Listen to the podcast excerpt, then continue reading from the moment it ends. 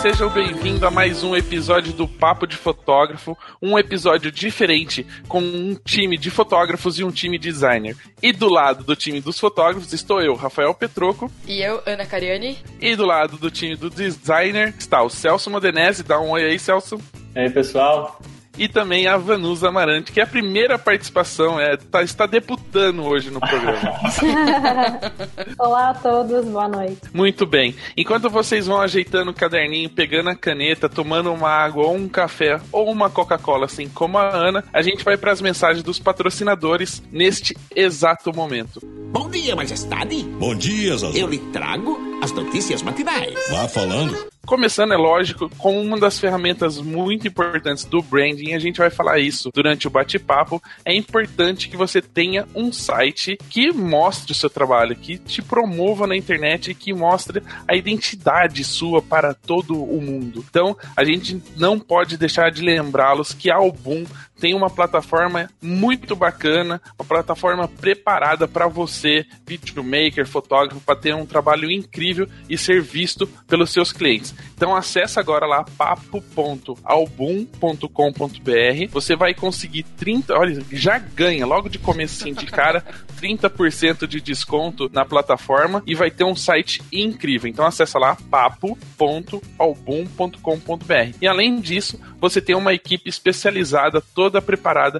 para te ajudar quando você precisar, principalmente em relação ao SEO. Então não se esqueça, papo.album.com.br. Mas tem uma outra maneira também de ser encontrado na internet, né, Ana? Exatamente, é só você entrar lá no site do Busque Fotógrafo, que como a gente já disse aqui, é a maior plataforma de fotógrafos na internet. Então você entra lá, cria sua conta básica, é de graça, gente. O que, que, que as pessoas fazem de graça hoje em dia? Só o papo fotógrafo é de graça também, né? Mas aproveita que é de graça, entra lá, cria sua conta, coloca lá seu material de portfólio para as pessoas poderem te encontrar e eu tenho certeza absoluta que você vai ter retorno. Busquefotógrafo.com.br muito bem. Onde os fotógrafos e os clientes se encontram. Se encontram lá, eles sabem. O, o, o, eu ia, até esqueci como é que chama isso.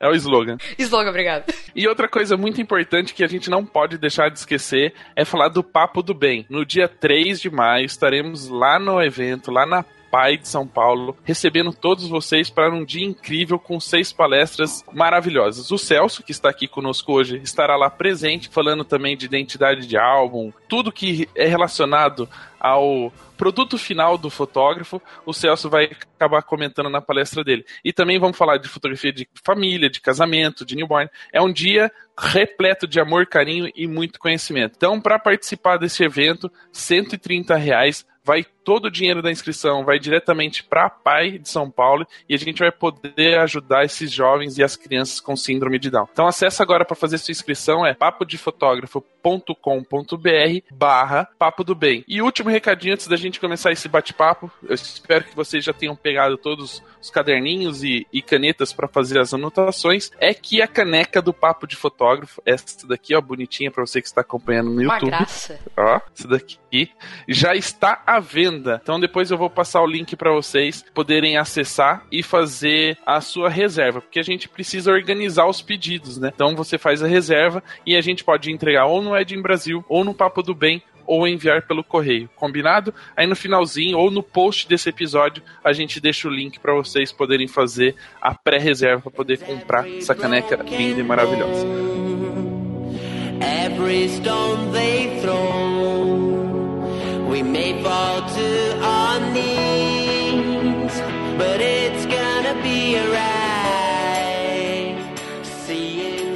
Muito bem, todos com a caneta em mãos, tudo preparado para esse bate-papo incrível? Sim, eu ouvi. Sim! Sim! então vamos lá conversar um pouquinho com essa galera sobre um item muito importante para nós, profissionais da imagem, como temos que mostrar. É, quando dizem a, a primeira impressão é a que fica, né? Existem vários fatores que podem ser a primeira impressão. E com certeza a marca é uma delas. Bom, para você que está aqui acompanhando e acompanha o Papo de Fotógrafo, já conhece o Celso Modenese, a gente já gravou um episódio com ele, então procura lá o episódio 122 Ele vai falar um pouquinho da como ele começou na área, qual, qual foi o início dele nessa área de design, principalmente voltado para fotógrafos. E aí você, a gente vai resumir, ele não vai deixar ele falar. A gente proibiu ele de falar. Senão a gente leva duas horas de programa até ele contar tudo de novo. Mas a gente vai apresentar a Vanusa aqui. Como eu já disse, é a primeira vez que ela participa de um programa com a gente, então a gente vai conhecer um pouquinho dessa profissional que, Vamos de uma certa forma, é parceira, né, Celso? Com certeza. Merece. Vamos aí, vamos junto. Então, Vanusa, seja bem-vinda, né, pela Obrigada. primeira vez no nosso bate-papo. A gente já conversou bastante essa semana para definir a pauta do programa, mas eu gostaria de conhecer um pouquinho mais essa história e que os ouvintes conhecessem um pouquinho mais da profissional Vanusa, que já ajudou e ajuda tantos fotógrafos. É isso aí. Boa noite a todos. É, eu entrei nesse nicho de fotografia de casamento um pouco por acaso. É, eu me formei em desenho industrial e desde o comecinho da faculdade eu comecei a trabalhar num escritório de design e dentro desse escritório de design, eu tive um colega que trabalhava comigo que ele tinha um hobby incrível de fotografia. E aí, depois de um tempinho, ele quis especializar em fotografia de casamento. E ele fez muitos cursos e tal, e ele queria é, se educar um pouco mais, aprender um pouco mais. Então, ele dispôs, ele fez vários casamentos de graça, porque justamente queria é, provar o que ele estava aprendendo nos cursos. E ele, desde esse comecinho, ele queria dar como agradecimento aos noivos que os deixaram, o deixou fotografar o casamento, um fotolivro. E ele não tinha muita paciência, por incrível que pareça, para diagramar. Então, ele me pedia minha ajuda para eu diagramar. E naquela época, eu fazia alguns uns outros materiais de design gráfico bem mais complexos não conhecia o nicho de casamento. Isso foi em 2006, tá? Uh, e eu fui forçada a pesquisar um pouco mais sobre esse mercado. E eu descobri que naquela época existia muita poluição visual, muita poluição visual. Assim, eu assustei é, quando ele me disse assim: essa é referência do que eles estão esperando eu receber.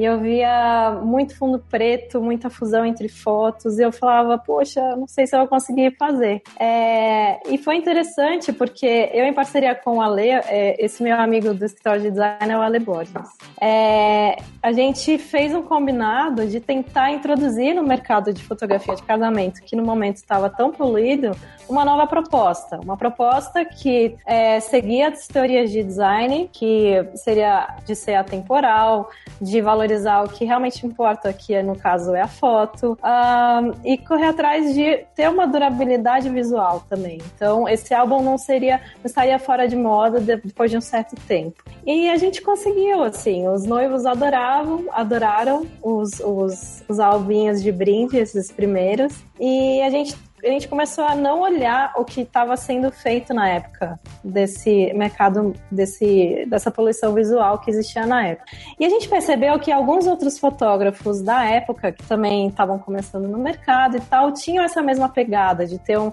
uma, um visual um pouco mais minimalista. Então, sem querer, a gente começou um movimento de uh, tentar introduzir no mercado uma linguagem atemporal. E isso, graças a Deus, deu muito certo. E hoje em dia é, eu tenho orgulho de dizer que a gente encabeçou uma onda, uma leva muito boa, assim, de pessoas com uma cabeça mais aberta a valorizar realmente o que precisa, que é a foto, é, não ficar tão fixo na, nos efeitos do Photoshop, prestar atenção na, na no sentido de leitura, numa diagramação que conte realmente uma história interessante do que aconteceu, seja no casamento, no ensaio. E, e, e aí o que aconteceu foi o seguinte. Em 2007, eu fui trabalhar no escritório de design do Canadá e eu continuava fazendo esses trabalhos para o Alê, de lá. E aí, é, em 2008, eu voltei para o Brasil e eu começava a trabalhar para o escritório de design do Canadá uma da tarde, por causa do fuso horário.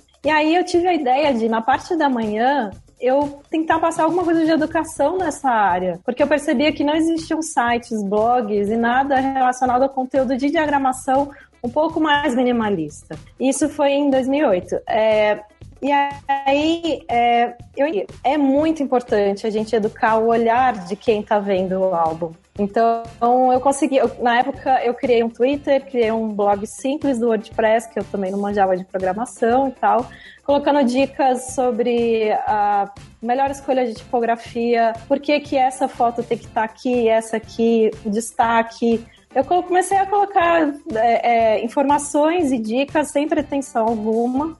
E sem querer, eu percebi que depois de um, alguns meses eu estava atendendo vários fotógrafos, não só o Ale. E foi muito rico para mim, foi uma experiência muito rica, porque eu pude perceber que, apesar de estarem no mesmo nicho de fotografia, eles tinham cada um uma arte diferente, um olhar diferente. Só que o que todos eles tinham em comum eram que todos eles queriam valorizar o seu trabalho, que fosse, que fosse atemporal. Então, deu muito certo essa parceria. É, desde 2009, eu estou me dedicando 100% a Va Albums, que é uma empresa de design focada no nicho de fotografia de casamento. É, dentro da minha empresa, eu também posso... Eu pude oferecer outros serviços também focados no design, como o desenvolvimento de branding, que é o que a gente vai falar hoje, não só a parte de diagramação de álbuns. Então, assim, eu sou muito feliz no que eu faço, eu tenho um tesão absurdo de, de só ver gente feliz, né, Celso? A gente sabe disso, a gente vê fotos de gente feliz o dia inteiro. Muito e bom. eu sou muito feliz, eu fico muito feliz de poder ajudar, assim, a, ao, ao nosso mercado, sabe? De ter algumas certas, certas atitudes que possam melhorar todo mundo. A gente está no, no melhorar o nosso mercado como um todo. É, acho que é isso. Eu aqui, a gente, quando a gente conversa muito, a gente ensina, a gente aprende junto e trocando experiências que todo mundo vai para frente. Falei muito.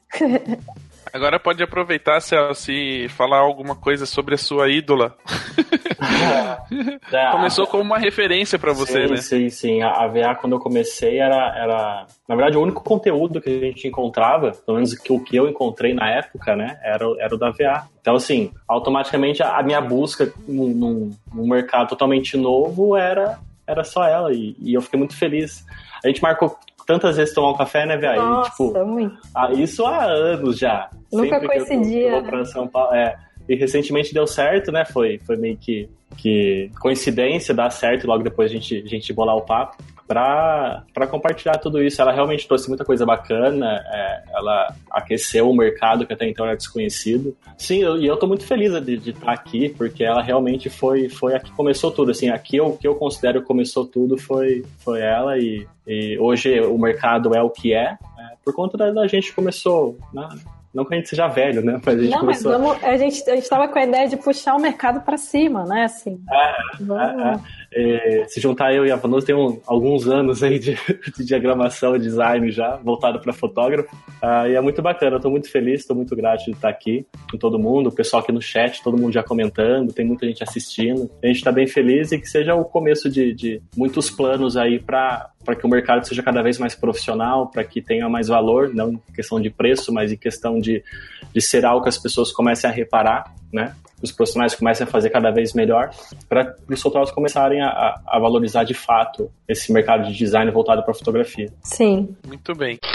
Eu vou tirar vocês um pouquinho da zona de conforto hoje, que a gente não vai falar de diagramação, né? A gente vai falar de um outro item importante que é, é a gente fala identidade visual como leigo que na verdade envolve muito mais coisas. Então, como a gente fez a chamada, sempre falando branding, branding, só para as pessoas entenderem, né? Quem dos dois poderia explicar um pouquinho para a galera que está ouvindo o programa o que é o branding, o que significa isso, se tem alguma relação com identidade visual? Pelo amor de Deus, expliquem. Quer falar aí, Celso? Começa aí. Tá. Uh, bom, gente, brand, na verdade, é a gestão da marca, tá? É, é algo grande, complexo, né? Que, que abrange muitas áreas. É, abrange a área do negócio, né? O brand envolve o negócio, uh, o brand envolve a comunicação, envolve o relacionamento e envolve a gestão de marca, né? Então, o brand é bem diferente de, de simplesmente um logotipo ou uma identidade visual, diferente de marketing também. Acho que a gente pode começar falando a diferença de todos, né? Uhum. Então, brand, a, a, marca, a identidade visual é o nome, é o logo, é a identidade visual que representa uma pessoa ou uma empresa. E o branding, na verdade, é tudo que engloba essa marca. A gente vai destrinchar um pouco mais sobre o que é branding é, durante esse papo. Então vamos só para o pessoal poder anotar já no caderninho para fazer a identificação, identi identidade visual a gente poderia dizer que é a marca, que é o logotipo. Sim, sim, sim, sim. Não é só o logotipo, mas, mas é. é Falando assim, de uma maneira simples. É, eu acho que, que, a gente tem que falar tudo aqui da maneira mais, mais simples possível para todo mundo conseguir entender, conseguir compreender, conseguir praticar um pouquinho do que a gente vai falar aqui, né? Exatamente. Acho que não é a gente entrar a fundo, porque uma hora, uma hora e meia de bate-papo é praticamente impossível, né? Mas eu acho que de forma simples todo mundo vai conseguir aqui. Vai xingar uh... a gente que a gente tem, deixou só uma hora, uma hora e meia pra vocês falarem, né? É, é, é. Então, acho que a gente vai falando de, de maneira simples, trazendo toda a realidade de brand do mundo corporativo, de grandes empresas, de grandes marcas, para a realidade do fotógrafo. Acho que assim Exatamente. a gente vai conseguir compartilhar com vocês uma informação que é pesada de forma mais simples, dando bastante exemplo. A gente vai falar sobre cases aqui, que uhum. é uma maneira de entender e aprender um pouquinho sobre o assunto. Tem, tem uma historinha do brand, né? Como é que é, ele nasceu? É isso que eu queria te falar, Rafa. É, existe uma curiosidade é, para a gente quebrar o gelo aqui sobre o que é o branding. Então eu vou compartilhar minha tela para quero ver se todos vão conseguir ver. Então assim, acho que todo mundo já viu esse tipo de marcação, né, do gado. É, o brand na verdade vem desde essa época em que os fazendeiros há muito tempo atrás precisavam marcar o seu rebanho. Então é, existia uma certa limitação de como seria construído esse ferro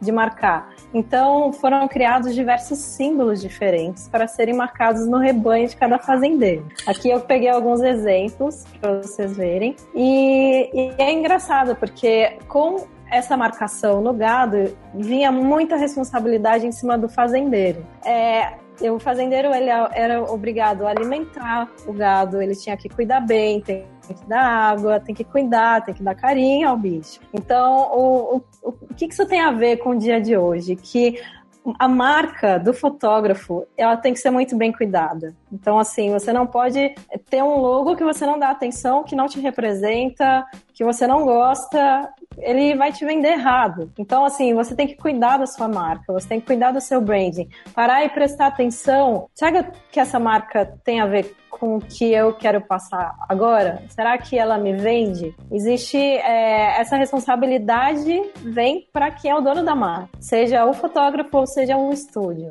Tá bem explicadinho, né? As pessoas que agora entenderam. Não é, não quer dizer que você tem que ir lá e marcando as pessoas consegue.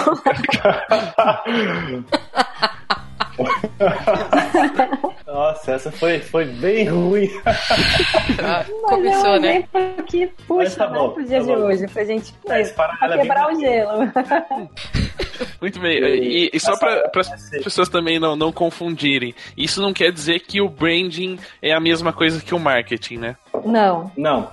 Uh, na verdade, o marketing, para não falar em 100% das vezes, ele está mais voltado em como a marca ou como a empresa vai se relacionar com o consumidor final. Vai se comportar. Uh, né? Visando o lucro, visando venda, venda do produto ou venda do serviço. Então, quando com a gente certeza. fala ah, ações de marketing, uh, já sabe que o resultado tem que vender, né? E quando a gente fala relacionamento de branding, a gente começa a envolver muitos outros relacionamentos, né? Trazendo isso para a realidade do fotógrafo, eu acredito que essa parte de gestão de relacionamento que faz parte do branding tem muito a ver com o relacionamento dele, uh, não só com as noivas, né, mas com, com os buffets, com as blogueiras, os blogueiros, com os sites de divulgação, com a mídia. Enfim, essa, essa, o brand faz, faz isso. Uh, isso faz parte do brand, essa gestão de relacionamento. Né? Uh, vou dar um exemplo aqui simples, mas que eu acho que, que ajuda bastante. Uh, a nossa marca tem que estar tá com tal valor ou tem que gerar valores até de repente para o freelancer que for fotografar com o primeiro fotógrafo, por exemplo, né? O freelancer ou contratado que vai ajudar o primeiro fotógrafo tem que entender quais são os valores da marca do primeiro fotógrafo. Então, é uma série de relacionamentos em que o marketing, na verdade, vai pegar só um público, o público final, e vai tentar resolver o problema, que normalmente é o problema de venda. Entendi. É, assim, existe uma coisa que é. Existe um agravante que, assim, se você tem um segundo fotógrafo um terceiro, ele vai vestir a sua camisa. Então, às vezes, tem que falar a mesma linguagem. Exatamente isso que ele estava falando. Ele tem que entender os valores, a missão da, do fotógrafo ou da empresa. E por isso que existe o, o, o branding, que ele engloba os valores da empresa. O que, que você quer passar. Ele é uma imagem percebida, é o valor agregado que as pessoas que não te conhecem têm que te entender. E de uma maneira muito, muito clara, objetiva e, tem que ser, e é muito rápido. Se a pessoa vê o seu logo e não compreende a mensagem que você quer passar, já não foi eficiente. E acontece uma rejeição, nem que seja inconsciente, para a sua marca, o seu produto ou a sua empresa que você está vendendo. É, e uma coisa que eu achei, só, só um detalhe que vocês acabaram comentando do segundo fotógrafo, é, é, eu comentei Falou de segundo propósito. fotógrafo É, eu sei. Mexeu, mexeu no vespeiro. Na verdade, é, eu acho até legal falar isso, né? É, é importante mesmo que o segundo fotógrafo vista a camisa. Mas Sim. é, uma outra coisa que eu gostaria de falar, só uma observação em cima desse, desse exemplo. É que mesmo sendo um segundo fotógrafo, você tendo que vestir a camisa do primeiro, representar a marca do primeiro, não, não, é, ele não precisa perder a essência de quem ele é né? Mas que a essência dele seja um complemento e seja uma representação do que ele tem que realmente é, representar, no, no, no caso. Ser o, o- a marca do primeiro fotógrafo. É, uso como exemplo o meu caso. Eu sou uma pessoa muito mais espontânea, é, oferecida, digamos assim, como minha esposa usa essa palavra, né? Ser muito oferecido. Do que o Righetti era no casamento. Ele era muito mais quieto e reservado na, pelo público que ele atendia. Mas isso não dizia que as pessoas não, isso não queria dizer que as pessoas não me enxergavam como estúdio Righetti. Sim, me enxergavam e tinha casamento que ele não estava, eles sabiam quem eu era, porque eu tinha que me vestir de terno. Tem toda essa questão é, até de vestimenta, né? A gravata era, era da mesma Sim, cor é- de toda a você equipe. agregava valor à marca dele, né? Exatamente. É perfeito, é perfeito. Exatamente. Você complementava a personalidade do estúdio, né? Você não ofuscava a marca principal, né? Ah, eu espero que não. Com esses olhos azuis aí. Só, só um ponto importante pra gente falar aqui sobre, sobre marketing, sobre como as marcas estão mudando. Ah, eu acho que a gente pode falar hoje, sem medo nenhum, que a empresa ou a empresa de design que pensa só na estratégia de marketing, só em vender, só no lucro, ela é uma empresa que hoje que acredito eu que estava meio que fadada, sabe? Porque os valores hoje, além do lucro, além do, do, do dinheiro, eles estão cada vez mais fortes. Então, o, o consumidor não quer, ele não quer saber só o valor, só o preço, ele quer saber quais são os seus valores, né? Então, assim, teu preço pode ser espetacular, mas se você não for uma pessoa que tem outros valores, que a tua marca não mostre outros valores, por mais que você tenha um preço baixo, você não vai conseguir o trabalho. Exatamente. É, tem muita gente no mercado reclamando e ainda não entendeu que o erro não tá só no valor, né? Ou que o concorrente é mais barato, ou alguma coisa do tipo. Então a gente tem que sair um pouco dessa questão de eu preciso ah, ganhar dinheiro, né, para transmitir isso, transformar isso em eu preciso ter uma empresa que tenha valores, né? Consequentemente, uma hora ou outra o dinheiro vai, vai fazer parte disso tudo, mas ele não pode ser só só sabe? Exatamente. Quando você tem uma marca que mostra o valor humano, o valor real que você quer passar e você quer vender, você tem um diferencial, você cria um diferencial. É, esse diferencial, ele tem que ter a ver com o que você quer vender. Por exemplo, você quer atingir um público mais corporativo, você tem que seguir uma certa linguagem, eu diria. Você tem uma fotografia autoral, se você usar uma linguagem de um branding corporativo, mas você quer almejar um público de, que vai aceitar a sua fotografia autoral, é, autoral, vai existir um certo conflito. Então você tem que ser coerente com o que você vai desenvolver. Traduzindo para os leigos, se você quer atender um corporativo, ter uma coisa autoral, não use Comic Sans no logotipo. não, na verdade, não uso Comic Sans nunca. Nem para script, por favor. Ou Balloon. Vem para ser o diferentão, não faça isso. Não, não, não. Uma coisa importante, Rafa, é que que eu, que eu tava, falei lá no começo, existe comprovadamente um estudo que diz que a marca tem que ser identificada e compreendida em dois segundos. Então, você tem que, para você começar um projeto de branding, você tem que saber exatamente quem é o seu público-alvo, uh, qual o nicho que você tá, o que, que você quer passar, a imagem percebida. Tem diversos fatores que a gente vai falar um pouco mais para frente do briefing que são muito importantes na hora de reproduzir uma pessoa, uma empresa num desenho, para falar assim, assim, de uma maneira mais simples. É, uma, assim, uma pergunta minha Principalmente porque eu passei por esse processo recentemente, né? E a gente pode depois falar um pouquinho sobre essa experiência. É, não só, pelo menos eu tenho essa impressão como publicitário e designer, quando a gente fala de mostrar o que você quer e, e, etc. Eu acho que, principalmente hoje, nesse mundo que a gente quer mostrar algo que nós não temos ou quem nós não somos, muitas pessoas têm feito trabalhos lindos como, como fotógrafo, tem um logotipo que representa a fotografia que ele faz, mas quando eu olho, é, eu não identifico a pessoa. Isso também entra no processo de criação, né? No processo de criação do branding. Como é que é para vocês essa, principalmente essa tarefa de ter algo que represente tudo que ele quer mostrar, mas que tenha algo que represente ele de uma certa forma? É que assim, às vezes uma marca é esteticamente bonita, mas ela não tem personalidade, sabe? Então daí ela não funciona. Exatamente. Não é uma marca, uh, vamos dizer assim, não é uma marca proprietária, né? O cara não é dono da marca, ele é dono de, uma, de, um, de um logotipo bonito, fotografia bonita. Uh, mas uh, aí não, a gente não consegue fazer um, um branding inteiro, sabe? Da, da, nacional. Porque a marca dele não é, não é personalizada, não tem. Uh, eu acho que a gente pode falar que hoje, pensando no fotógrafo, a marca é o fotógrafo sabe? A marca tem personalidade, a marca tem crença, a marca tem objetivo, a marca tem missão. Então, assim, se a gente parar para pensar, quando a gente fala, ah, a minha marca, sou eu, sabe? Exatamente, exatamente. É, uma outra coisa que, assim, a questão de representar a personalidade do fotógrafo na marca dele é muito forte. Então, assim, às vezes o cara é mais frio, é mais fechado, mas é um ótimo profissional. Isso, sem querer, leva um pouco para a linguagem um pouco mais corporativa. Às vezes a, a gente pega uma fotógrafa que é super expansiva, que é uma energia 1220.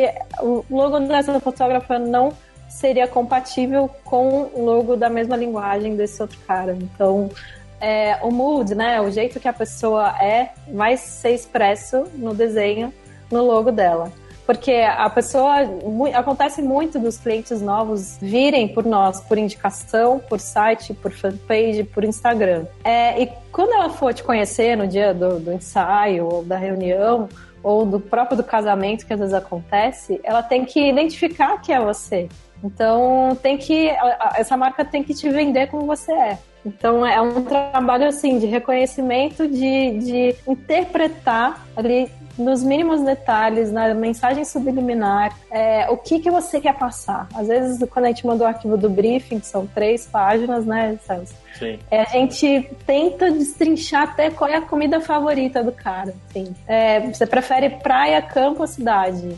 Sabe? Que roupa que você nunca usaria? Qual que é a um sua teste marca? da capricho, praticamente. Exatamente. Mas é importante, é importante pra caramba. Parece aqueles cadernos de perguntas e respostas que tinha é. na escola é. quando é. Tinha 100 perguntas. É, bem isso mesmo. Senhora, Respondi verdade. vários.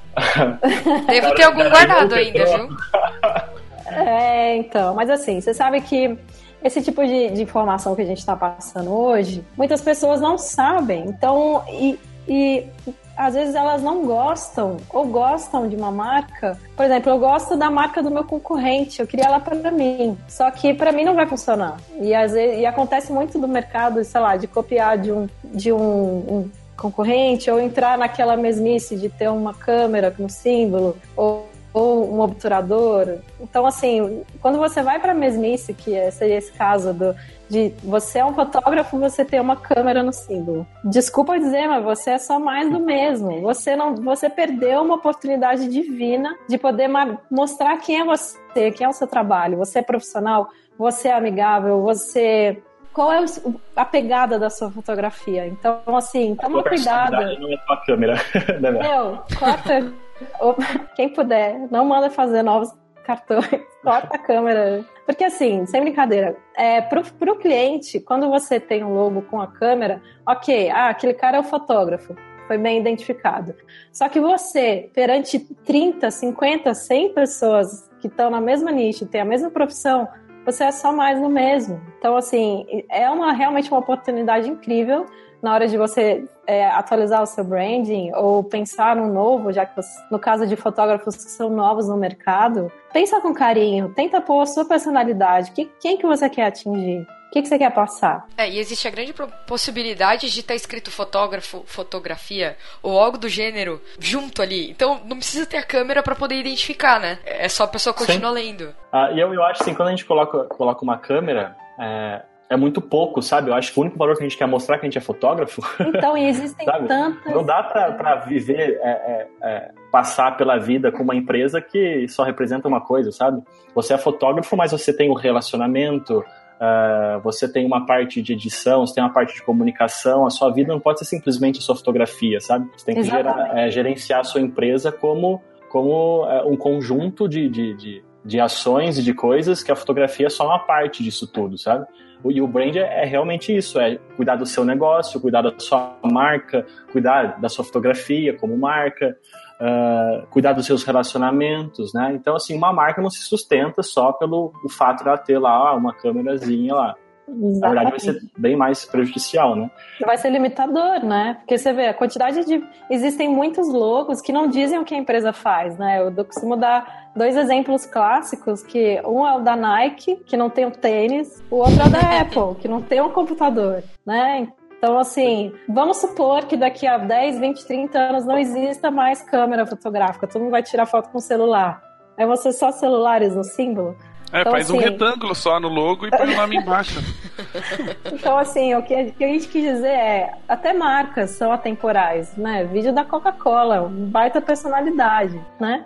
E, e, eu acho que, que quando a gente começa realmente a trabalhar a nossa marca, não só o nosso logotipo, a gente chega ao ponto de não precisar mais mostrar uh, o logotipo em si, não precisar mais mostrar Celso Modenese, uh, Vanusa, Petroco, a gente não precisa necessariamente mostrar logo, a gente criar uh, esse material de apoio, né, que a gente fala de identidade visual da marca, a gente começa a pensar em cores, em tipografia, enfim, tudo que, que seja uh, para ajudar a marca, a gente vai chegar a um ponto que nossa marca vai estar tão difundida, se a gente fizer isso bem feito, Sim. que o logotipo, na verdade, vai ser um complemento. Ele pode ir ou não, sabe? Exatamente. É, o exemplo da própria Nike, né? Quando eles sempre Sim, punham é, a voltinha e o escrito Nike. Hoje em dia é só a voltinha é, e pronto. Exatamente. Não precisa de Todas mais elas estão simplificando. Exatamente. Agora, agora rolou uma moda do, do flat, né? Do flat design. É. Que eu também. Eu teve alguém aqui no chat que falou também sobre a moda do hipster, do logo hipster. É, sim, tal. sim. Então tem que tomar um pouco de cuidado com isso. É, isso é, isso é uma outra questão que, que deve ser levada em consideração no, no branding, né? É, existe sim uma modinha hipster né? Sim. Coque, barba, camiseta xadrez e butininha. É. Padrão. Loguinho Exatamente. como se fosse feito wood, né? Uhum. E, uhum. e, rola. É, é, é difícil para vocês é, encarar um pouco de que muitas pessoas, por exemplo, se identificam com esse estilo de fotografia no sentido de gostam da fotografia, não que fazem uma fotografia daquela maneira ou têm um estilo de vida daquela maneira. Uhum. E fazer a fotografia é, hipster, digamos assim, essa coisa mais wood, é só você tirar um pouquinho no tom de curva do preto, um pouquinho no branco e ela fica parecida. Mas o estilo de vida não, da pessoa não é assim, ela não vive é, é. isso. É. Como é Mas que é para vocês é, é, essa luta com, com um fotógrafo que quer, quer aquilo porque acredita que é a moda, aquilo vai vender, mas ele não vive isso? Mas é, aí acho que é um ponto importante de. Uh, a gente é acostumado a entender que o trabalho do vizinho tá dando certo, então eu vou fazer igual, sabe? É mais fácil, é mais prático, é mais cômodo, sabe? Então, assim, é. assim, se a logo do cara tá dando certo, essa edição, tá, o tratamento do cara tá dando certo, ele tá vendendo, é muito mais cômodo, muito mais fácil eu ir lá e falar assim, ah, eu vou tentar fazer algo parecido ou algo igual, ah, eu preciso de alguém que crie um logotipo para mim que parecido com o do cara, no mesmo estilo, tal, tal, tal, com o mesmo traço. Então é mais cômodo. Eu acho que a gente, na, na profissão de design e na, na, na profissão de, de, construtor de marca, o que a gente tem que mostrar é, é fazer ele voltar à essência dele, é, para ele transportar para a gente, mostrar para a gente a personalidade dele e a partir uhum. daí criar um briefing de criar um briefing da marca. A gente é meio psicólogo, sabe, Rafa? É, depois de, de, tantos projetos, tantos anos, a gente vai meio que pegando o jeito de tentar ali fisgar o que tá no fundo. Porque é aquilo que você falou, às vezes o cara gosta, mas é, acaba sendo uma utopia, assim. Ele não é assim, ele não age assim. Ou pelo menos por enquanto. Pode ser que um dia ele vire. Mas por é. enquanto o que ele quer vender é o que ele é hoje ou o que ele almeja ser. Então, não dá pra gente fazer uma coisa que não é ele, que não vai representar. É dinheiro no lixo. Sim, sim. Então, às vezes, a gente tem que ser firme e falar, então, não vai dar certo. E quando a gente fala assim, e, e a maioria dos briefs que a gente recebe, né, Vanusa, é, é, são algumas palavras que, que, que, comuns, assim, ah, eu quero uma marca diferenciada, eu quero uma marca tal, tal, tal. Mas essa diferenciada, se o cara não tiver uma personalidade, isso, essa palavra já, já caiu por terra. Se o cara sabe? for fechadão, normalzão, igual todo mundo, a marca não vai ser diferenciada porque ele não é, né? Ah, ah. Então, é... E existem coisas assim, existe, existem referências que são muito pessoais. Por exemplo, o que é elegante para mim pode não ser elegante para você. Ou o seu. É, o que você acha que é elegante para você, para mim é brega. Então, assim, uma coisa muito importante também na parte do briefing são referências visuais. Então, a gente precisa te entender, te interpretar novamente. Então, às vezes, o que é elegante para você? O que você quer passar? Eu quero uma marca que almeja um público A. Então, existe uma certa linguagem de categoria. Mas às vezes o cara ainda não está preparado para lidar com esse tipo de público. Então, assim, a gente volta para o branding. É o atendimento que você faz, se você está preparado, se você é realmente aquilo que você quer passar no momento. Então, assim, existe uma preparação até psicológica de, ah, agora estou me sentindo Sim. maduro, eu preciso mudar a minha marca ou atualizar para representar o que eu passei durante esses anos com uma marca antiga. Agora eu quero uma que me represente de verdade. Eu estou maduro no meu, no meu trabalho, no meu atendimento, no jeito que eu lido com, com o cliente e tal. Então, eu, eu acho que, é, que, é, importante. Uh tem bastante fotógrafo que, que pede pra gente, né, Vanusa? A questão, eu quero atender o público A, eu quero atender o público AA. Uhum. Mas a gente precisa entender nessa questão de marca que, e mostrar para o fotógrafo o que o público A, o que as noivas A, o que as noivas AA consomem, sabe? Porque às vezes ele quer um tipo de logotipo, só que as marcas que o público dele está acostumado a ver e a comprar não tem nada a ver com o que ele quer fazer. Exatamente. Então, assim, a, às vezes a gente vai fazer o logotipo pro fotógrafo pensando no público que ele quer atingir. Uhum. Né? Então a marca é pro fotógrafo, sim, mas ela tem que, que chamar a atenção do público que ele quer atingir.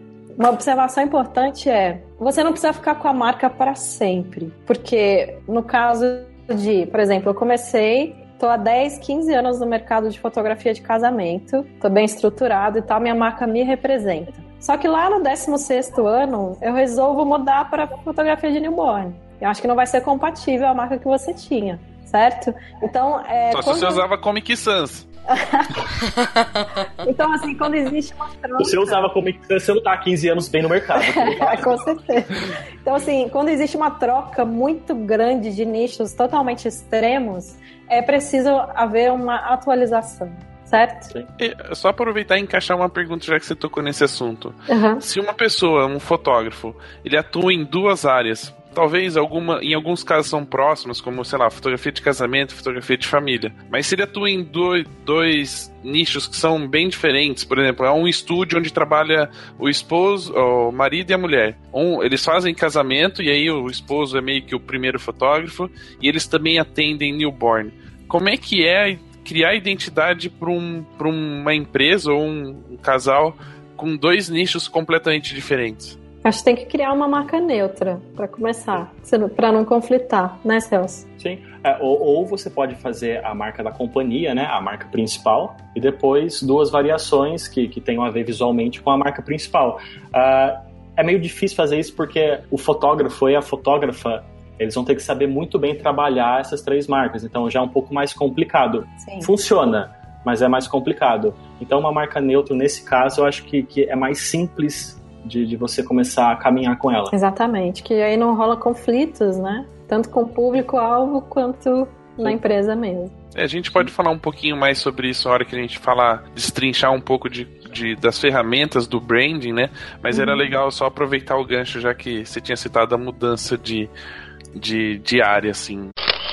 Mas isso também não, não é só mudança diária, né? Porque a, a- existe também a mudança pessoal. Eu me dou como exemplo que quando eu comecei eu usava uma câmera, só que eu fiz uma câmera bonitinha, que ela tinha o desenho do Fibonacci, todo. Ó, tinha, tinha uma Olha. lógica. Ó, Fibonacci.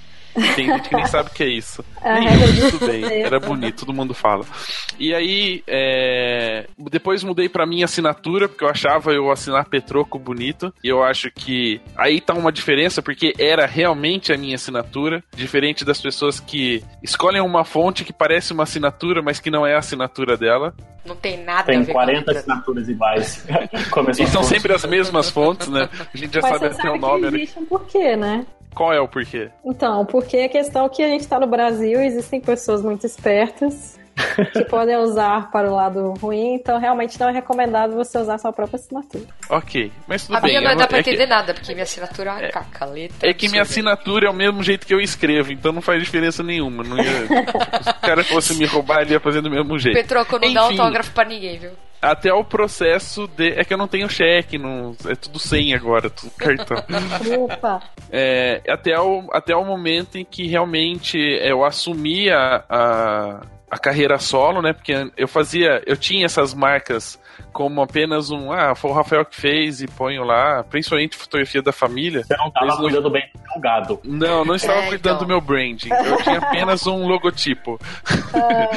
Eu tinha um. Nem marca eu chamo aquilo lá. Que se aquilo lá ficasse gravado em algum lugar, eu até deletei já do, do computador pra não ter mais acesso àquela desgraça.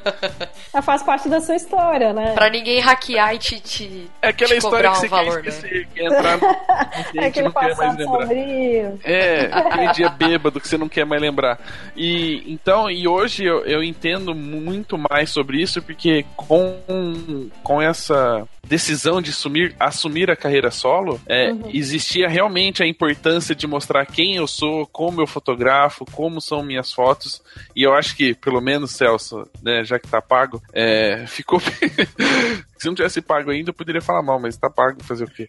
É, representa bem hoje, pelo menos o meu jeito de ser. E quando as pessoas viram, é, é, identificaram rapidamente o que era. Então eu acho importante é, que esse crescimento veio junto com a marca. Né, É, de, passa, né? A gente vai- amadurecimento, né? Exatamente, a gente vai amadurecendo e, e a marca tem que acompanhar isso, né? É, o mundo que a gente vive hoje, a cada mês, a cada seis meses, ou no máximo um ano, as coisas mudam muito, né? Sim. E essa, essa- o branding, essa gestão da marca, ela tem que acompanhar isso, né? Uma gestão que, que fica parada por dois, três anos, ela é uma gestão que tá morta já. Exatamente. Então com- vai tendo esse amadurecimento. Se o ano que vem a gente achar que tem que dar uma ajeitadinha no sorriso, fazer um sorriso mais sarcástico, por exemplo, a gente vai ter que fazer, né? Essa gestão faz parte da, do andamento, da vida útil da empresa, como negócio, como relacionamento e como marca. Então, É, e se você não mexe, né? Parece que você abandonou aquilo, né? Sim, sim, sim. Eu espero que um dia eu faça a análise da minha marca igual a gente faz a da Nike, né? Vai fazer da minha.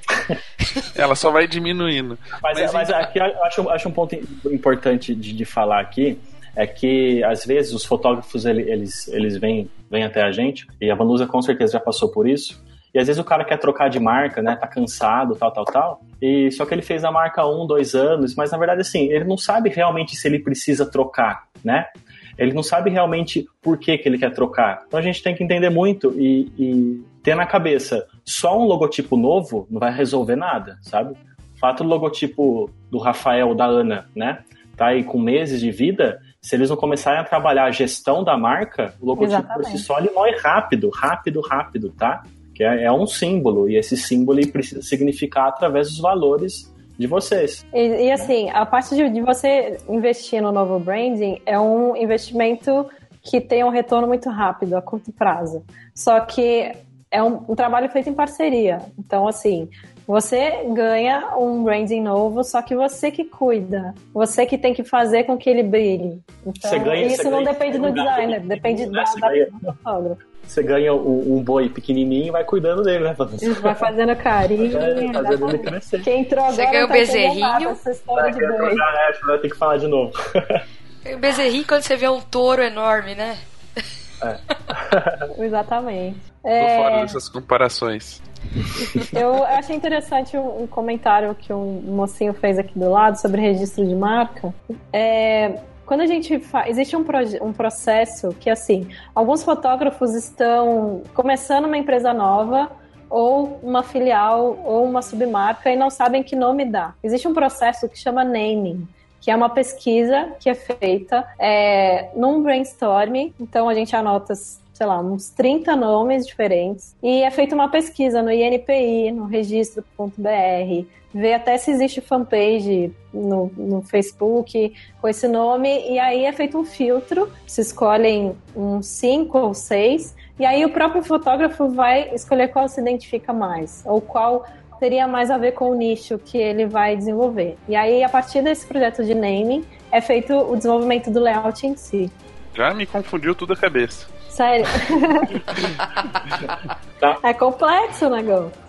Escolher é o nome é pra você é evitar problema depois, Gente, né? Você vai lá, faz, faz de qualquer jeito, aí lá na frente. Exatamente, Ana. E, e assim, Eu... você não pode correr o risco de você investir tempo e dinheiro numa marca que já existe, sei lá, que tem cinco na sua cidade, quase. Né? Aí você então, perde de novo a oportunidade de ser diferente. Ah, e aí foi e o caso um do Mário e da Ju que eles conseguiram registrar a marca dele e só o processo de, de registro de marca deles demorou três anos. É. é então o negócio vai muito mais além, né? É. Sim, sim. E falando desse negócio ir além, eu acho que a gestão de marca, a gestão de comunicação, ela passa por alguns fatores que, na grande maioria das vezes, passa desapercebido pelos fotógrafos. Uhum. Uh, vou dar um exemplo. A Vanusa deu, falou aquela hora, ah, eu quero uma marca elegante. Ok. Então você vai ter uma marca potente, elegante, séria e tudo mais. Mas a tua maneira de fazer um post na mídia social é super descolada. Você fala de forma super íntima, assim. Ou fala errado né? português. Ou fala errado, por exemplo, né? Então, assim, a gente tem que entender que quando a gente cria uma nova marca, junto com essa nova marca, a gente cria promessas para o consumidor ou, e promessas para os públicos de relacionamento da marca, né? Uh, eu criei uma marca elegante, uma marca séria, uma marca forte. Então eu preciso relacionar com as pessoas desse jeito, né? Exatamente. Meu post no Facebook precisa ser desse jeito. Todas as minhas frases, uh, todo o visual, todo todo o áudio, né, para quem trabalha com vídeo, para quem é videomaker aí, todo o áudio, sabe? É, tudo precisa caminhar junto com o logotipo. Uhum. Ah, isso passa também por tratamento de, de fotografia, né? Ah, todas as etapas do processo que envolve a carreira do fotógrafo, ela precisa estar voltada para os valores da marca. Exatamente. Eu acho que isso é, é muito importante, a questão de atender públicos, né? Ah, o público A, ele se sente confortável em um determinado ambiente de trabalho. Né, do fotógrafo, no determinado ambiente de atendimento. Uhum. Então, absolutamente tudo precisa acompanhar os valores da marca. Eu acho isso importante de falar porque Uh, só o fato dos designers como eu, Vanus e tantos outros enviar o material de apoio, enviar uma papelaria, enviar informações de como aplicar as marcas, isso é, de certa forma, ajuda muito, mas ainda é pouco. É. Né? É, essa gestão da marca é bem diferente do projeto de identidade visual. Uhum, exatamente. É um, é um projeto que você tem que cuidar muito bem desde o começo. Tem uma frase que vocês colocaram aqui na, na pauta que acho que resume um pouco desse, dessa conversa, né? Uma marca precisa ser original, única. E não tem como ser único se você tá meio que copiando ou trazendo referências de outras pessoas para aquilo. E não é uma, uma vontade própria sua ou de, de, de como mostrar o seu trabalho, né? Exatamente. As referências são, são, são boas, né? referências no, no, espaço da criatividade, enfim. Tudo que a gente faz hoje é referência. Só que essa referência precisa acrescentar algo à nossa personalidade, né? Uhum. Essa referência não pode tirar a nossa personalidade. Ou essa tirar é o foco, sim, né? Sim, sim, sim. Eu não posso dar mais valor à referência do que a minha personalidade. Aí entra essa questão do tudo igual, essa questão de cópia, de pessoas fazendo logotipos bem parecidos com as outras pessoas, né? Então, assim, ela está colocando a referência dela aqui e a personalidade dela aqui, né? Isso é um erro, isso não deixa a marca dela única, proprietária, entendeu? Exatamente, às vezes ela não sabe nem como lidar com uma marca que ela não se identifica, né? Sim, sim. Ela não vai saber aplicar, ela não vai saber se relacionar, não vai saber criar valor para a marca em relação às outras pessoas. É, aproveitando, aproveitando essa, essa conversa, assim, me veio. Que hora que você, a gente vai falando sobre o assunto, você vai lembrando dos logotipos de todos os seus amigos. quem está fazendo errado. É, eu acompanho muita gente, principalmente quando eles publicam fotos, em que ou você tem a opção de colocar um texto normal, né, com Helvética e pôr o site, alguma coisa assim, ou colocar o logotipo. E tem muitos profissionais, e eu vejo bastante na minha timeline, que usam apenas o nome e uma fonte que não seja Arial, uma fonte mais ajeitadinha e tal. É, para vocês, só a tipografia é um, um fator importante que define a personalidade?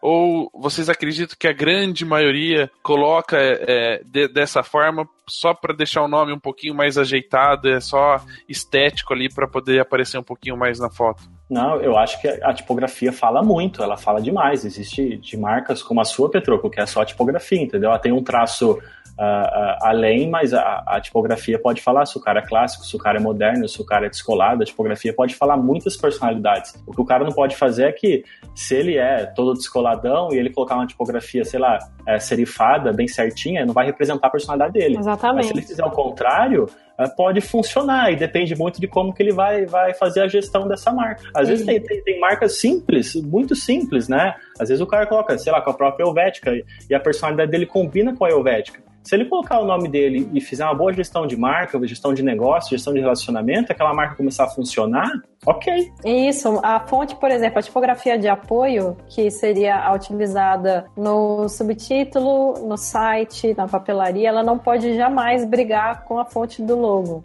Então, assim, existe uma formulinha básica que é sem serifa, com serifa, ou sem serifa e escrito à mão. E essas, essas duas formulinhas dão muito certo. Só que uma não pode estar muito perto da outra. Então, assim, elas têm que ser complementares, mas cada um no seu tamanho, na sua hierarquia de informação. É bem legal. A gente pode já até aproveitar a deixa aí e entrando um pouquinho mais nessa parte técnica, nesses detalhezinhos de um branding. Mas antes eu queria é, talvez concluir assim esse, esse bloco, né? Que a gente. Nossa, esse blocão. É mesmo. Blocos de uma hora. tá, tá igual o Faustão. É cada é. intervalo depois de uma hora. As marcas, pelo menos, é, pelo menos existe uma, uma hierarquia, assim, talvez. A gente poderia fazer uma pirâmide, né? Com, com, com as marcas. Que seriam as marcas Free Pick que todo mundo pega o desenho que tá pronto, põe o nomezinho e coloca ali. Marcas relevantes que de uma certa forma se destacam entre essas que seriam a base e aquelas diferenciadas que são talvez a, a, o que a gente poderia chamar de únicas, que representam aquela pessoa que mesmo que outra pegue e tenha um nome muito parecido, não fica a mesma coisa. É. não, não se encaixa porque não, não tem liga. Como é que vocês definiriam um pouquinho assim essa hierarquia de diferenciadas, relevantes e o tudo igual? Eu acho que se você pegar um, um logo do FreePic, você vai estar tá caindo na mesmice do logo com a câmera.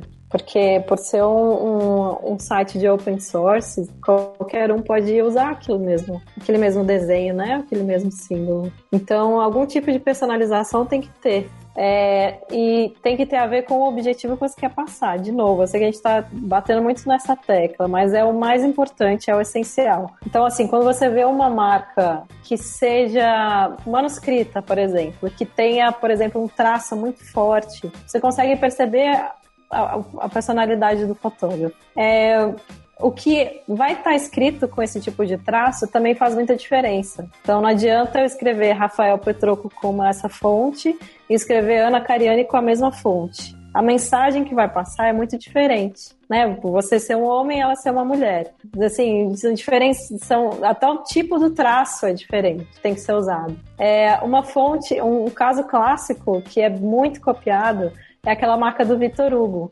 Do Vitor Hugo e da Louis Vuitton. Eles são muito similares. É, por que, que eles são similares? Eles estão no, no, mesmo nicho, eles são marcas com serifa, que tem um eles símbolo. Eles que o público dele consome isso, né, Vanessa? Muito! Então, é, é, funciona, né? A gente tem que entender que, que o design é função e se ele funcionar para o meu público, perfeito. Exatamente. Só que assim, a gente tem que ter cuidado para ver se não tá ficando tudo a mesma coisa. Sim. Né? Acho que até a, a Calvin Klein mudou a, a, a marca recentemente, né? Eu, não, não, eu vi alguma coisa que é nesse é. sentido também mudou bastante, ficou legal. Mudou muito, a Gap também mudou um pouco. Tem, tem.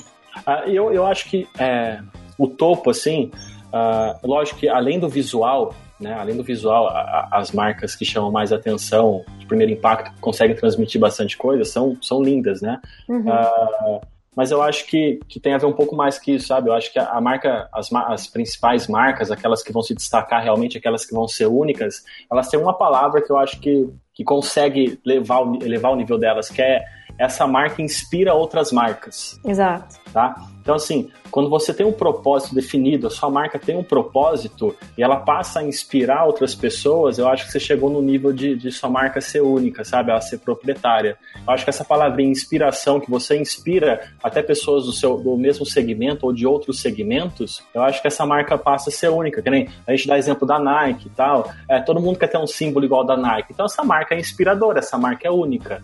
Uhum. Né? Ela não tem, ela não precisa ter o nome, também é de fácil identificação, né? Sim, sim. Então a construção da marca, né? Eu acho que nenhuma marca nasce única, é, nenhuma marca nasce proprietária, né? Porque a gente está falando, ah, quando nasce um logotipo, nasce ali um, um- um gráfico, né? Uhum. E a construção disso vai levar a marca a ser única.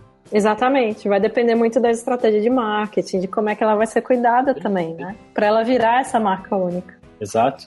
Legal.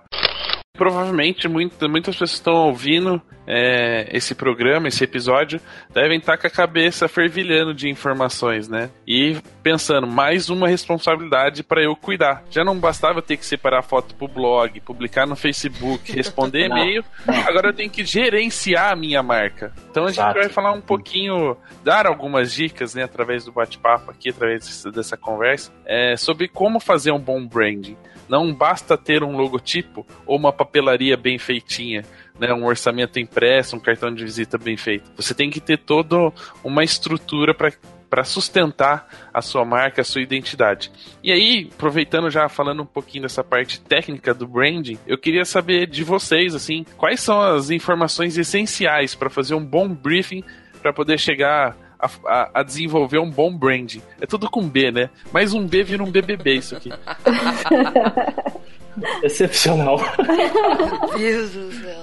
Ó, a- a- o briefing, é, quando os fotógrafos entram em contato comigo, a gente vai desenvolver uma marca, eu falo que, que essa parte, é, tudo, absolutamente tudo que gente tiver de informação é, vai ser usado, sabe? Não dá pra gente simplesmente enviar um formulário só de que, que ele gostaria, quais palavras e tudo mais que todo mundo faz. E a gente precisa ir um pouquinho mais a fundo. Normalmente a gente faz reuniões e reuniões e reuniões até chegar, porque a gente realmente precisa conhecer a personalidade da pessoa. Né? Tem Então não tem, um- né? não tem uma receita, né? Não tem um, um formulário. É lógico que a gente, é que nem eu, eu envio um formulário base, né? Mas depois daquilo ali a gente vai, vai pesquisando, vai garipando. Às vezes o fotógrafo nem sabe, né, Vanus? Mas a gente fica no Facebook do cara, vai vendo a Direto. foto do cara. É, eu faço muito Direto. isso, né? Eu vou trabalhar numa Nossa. marca e o cara já me mandou o brief, o cara já me mandou as referências, já mandou o que ele gostaria, né? A intenção dele com a nova marca, tá? E o cara nem sabe, mas às vezes, sei lá, à noite eu falo, ah, vou pensar um pouquinho naquela marca. Eu não começo a pensar na marca, eu vou pesquisar sobre o cara, sabe? Eu queria ter até, sei lá, um, um sisteminha, sabe? Que entra, né? Até ver se o cara já foi preso ou não, sabe? Aquele sistema super. Tem que funcionar bem. Mas é. Aquele amigo hacker que É. entra no site da FBI, É, né? é, é. Ou ainda bem que a gente não tem mais aquele negócio que tinha no Orkut, né? Que fulano visitou seu perfil. Imagina eu acordar é. um monte de visita do Celso. O que, que ele tá fazendo, meu Com Deus? certeza. Isso aconteceu.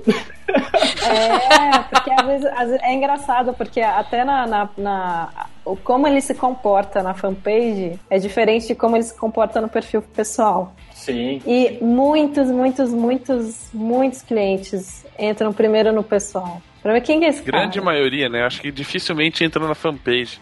E às vezes ele coloca lá que, sei lá, vou chutar um exemplo, que o cara é fluminense roxo, começa a xingar a tia, não sei o que, e no outro ele é todo assim. Então, assim, às vezes o cara pode perder um cliente por não saber lidar muito bem, ou deixar exposto, por, sei lá, no site dele um link pro pessoal dele também. Então, É, assim, a gente tem que tomar cuidado. falando, né, Via? Visualmente falando, se o cara curte Fluminense, a gente coloca, sei lá, faz o logotipo vermelho, né? Por mais que o logotipo seja lindo, o cara vai lembrar do Flamengo, ele não vai aprovar. Vocês entendem como o brief é importante? É. E lá no brief o cara colocou assim, cores. Deixa a critério de vocês, né? Normalmente acontece bastante isso. então, assim, daí você escolhe o vermelho. Daí o cara, não, eu odeio o vermelho. Você não falou Você pra não mim, falou, sabe? Essa exatamente. questão é, Exatamente. Você nem chegou a fazer um logo preto e branco, então, pro Petroca, né? Faz porque tem a versão negativa, né? Não tem como Sim, fazer mas só verde. o oficial não é preto e branco, não pode. Não. Você sabe uma coisa interessante que eu tenho feito recentemente? É para na hora de escolher a paleta de cores que, é, que será sugerida né, para o projeto, eu pego um apanhado, uma amostragem de fotos do próprio fotógrafo Porque você, querendo ou não, com o tempo, você cria os seus filtros, você cria os seus tratamentos do Lightroom, você cria Seus uma linguagem pode sua. falar. Exatamente. Pode falar. E é interessante porque, sem querer, você cria uma paleta de cores. E existe uma ferramenta muito interessante que chama colors.adobe.com. Não sei se todo mundo conhece. Que ele pega uma paleta de cores de uma foto que você sobe. É, depois eu vou pôr aqui no chat o link. É muito interessante. Então, às vezes, quando eu apresento uma paleta de cores, ele já aceita bem, porque é uma paleta de cores que já está no subconsciente e ele está Tá acostumado a lidar com essas dele. cores. Hã? Tá confortável aos olhos, né? Ele Exatamente. já acostumou com aquelas cores. exato. Exatamente. Legal. E querendo ou não, vai representá-lo também, essa paleta. Sim, sim. Né? Deixa só uma, uma observação que a gente falou do perfil pessoal e o perfil da, da fanpage. É, vale lembrar que o fotógrafo é visto como uma pessoa, né? Não como uma empresa. É, uma coisa é você ser funcionário, sei lá, de uma IBM, uma Coca-Cola, fazer suas publicações lá e ou administrar a página da Coca-Cola, que é um conteúdo totalmente diferente, onde as pessoas não relacionam você, funcionário do marketing da Coca-Cola, com a empresa. A não ser o seu gerente, porque ele mete o pau no você depois. É, mas quando é você é fotógrafo e, e- e a maioria assina a empresa com o próprio nome, quando a pessoa digita no Facebook, aparece o perfil pessoal primeiro. É, Então ela acaba acessando com uma frequência maior. É, mas é aquilo que eu falei, hoje a gente pode falar sem medo nenhum que o fotógrafo é a marca. Exatamente. É, não é a empresa, ele é a, a marca dele.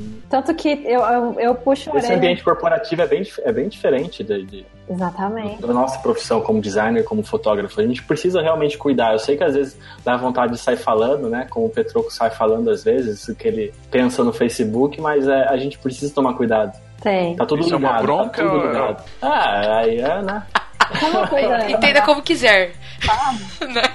Entendi. Tá entendido. Depois a gente conversa. Na hora que desligar aqui, a gente conversa. Ô Celso, e quando a gente tem que fazer a pesquisa e na parte do sobre no site, ou quem somos, tem um texto e não tem a foto do cara. Tem- não tem como você. Você é Então, fotógrafo, né? Mas quem que vai aparecer no meu casamento? Quem é? Tem que pôr uma foto lá. Tem. Seja 3x4. E até na apresentação, né? A- a- esse trabalho de apresentação para fotógrafo, é, eu já fiz algumas e, e eu recebi bastante, assim, é, apresentações cruas que não tinha a, a foto do fotógrafo, né?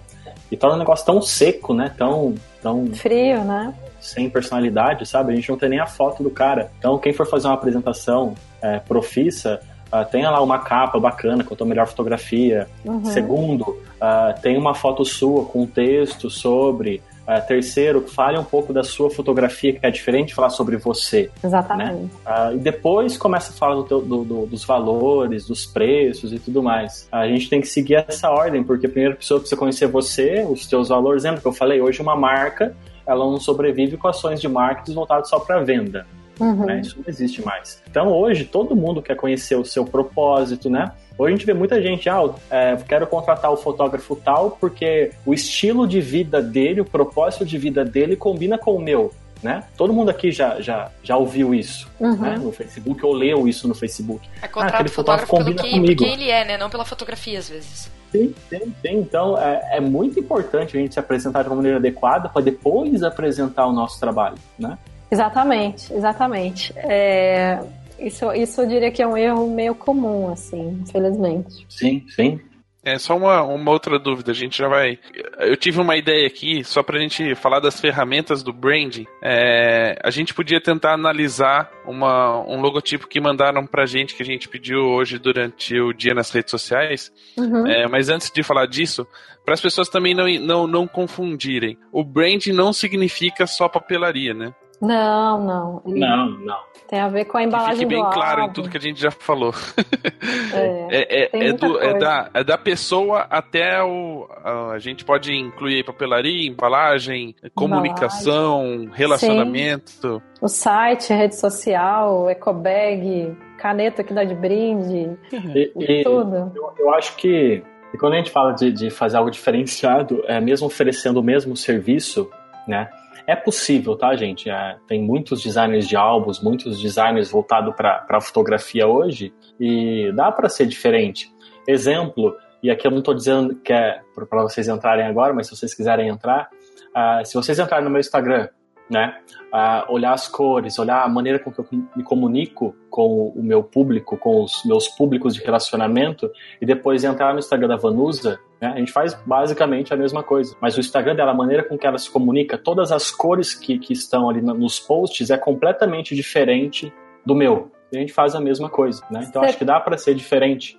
Você tem fácil aquele, aquela, aquela foto que você tirou? Tem, eu acho que eu tenho. Deixa eu, eu pegar aqui. Mais fácil de ver.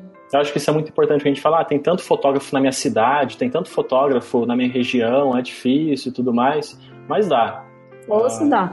Então a gente vai compartilhar a tela. Para você que está ouvindo o podcast, a gente depois vai colocar, tá aí no post, é, o print da, dos slides, das imagens que a gente está comentando durante o bate-papo, para você poder acompanhar. Para você que está no Hangout, fica ligado que ele vai compartilhar a tela e a gente já vê a imagem nesse momento.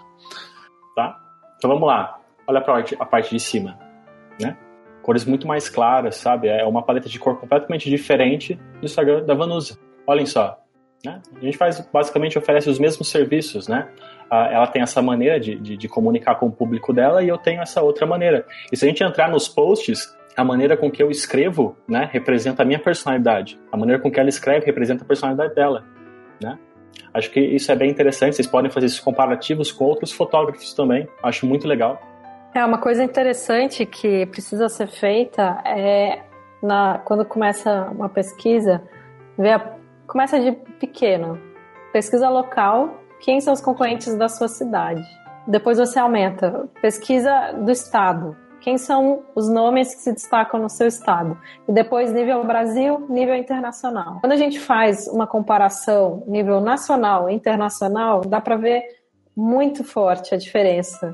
Principalmente quando a gente pega logos da Austrália, dos Estados Unidos e até mesmo da Europa. É, geralmente, o pessoal do, do, da sua própria cidade tem mais ou menos uma certa linguagem. Então, quando a gente vai comparando, às vezes a gente nunca parou para perceber como é que é o logo dos nossos concorrentes. E é importante também a gente ver tá, em, em que nível que eu estou comparando a ele, que oferece o mesmo serviço, é, um valor equiparente e, assim, a gente tem é, é, é importante você perceber qual é, qual é o seu diferencial visual de atendimento, de marketing, de ação de, se você não é muito agressivo no marketing, se você posta uma vez na vida só.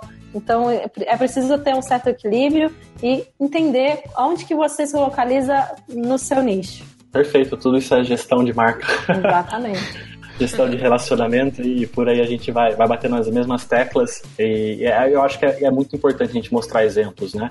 Eu, por exemplo, eu aprendo muito com cases, né? Não só de, da nossa área, mas de, de todas as áreas. Eu acho que mostrar exemplo, mostrar case, a gente começa a, a abrir um leque, come, as pessoas começam a entender isso de maneira mais fácil. Sim. A gente vai falar um pouquinho sobre. A gente vai mostrar um, um case de cada um, se der tempo. É, a gente vai fazer uma análise de um brand que é. Um brand não, uma marca, né? Que a gente não conhece toda a história para poder fazer uma análise mais completa de, das pessoas que enviaram pra gente. Mas só para terminar esse primeiro esse outro bloquinho de alguns minutos, né, Celso? Ah, por é... favor, né? Comecei a dar um... Só para finalizar o brand, e uma outra coisa que é muito importante, a gente já falou dessa cópia de estilos e, e sobre modinha. É, vamos só criar, não criar uma polêmica, mas tentar ilustrar uma coisa que acontece com uma certa frequência, que é em relação à entrega das, das fotos, à entrega do material, e que a gente sabe que acontece e tem acontecido bastante no mercado, que é a utilização da caixinha de madeira que virou um, a caixinha de madeira, papel craft e essas coisas mais, mais crus, né? É que eu acho que o fotógrafo gosta de raw e uso as coisas crus só pra. Nossa, gente. É, ficou uma piadinha muito ruim. Enfim, é, no ponto de vista de vocês, o quanto isso também é importante pro, pro, pra marca, pra identidade do fotógrafo? Diga aí, Celso. Tá. Ah, eu, eu acho que, que tem tudo a ver com a personalidade mesmo, sabe? Uh, se eu tenho um estilo que combine com uma caixinha de madeira, e a caixinha de madeira é uma caixinha bonita, né? Uh, então, se a minha personalidade combina, eu devo realmente usar, porque é um material muito bonito. Uh, craft, linho, uh, se a minha marca é suave, combina com um linho, um linho creme, eu, eu devo usar, sabe? É, é muito bom. Agora, se não tem nada a ver com isso, se é uma marca grife, né?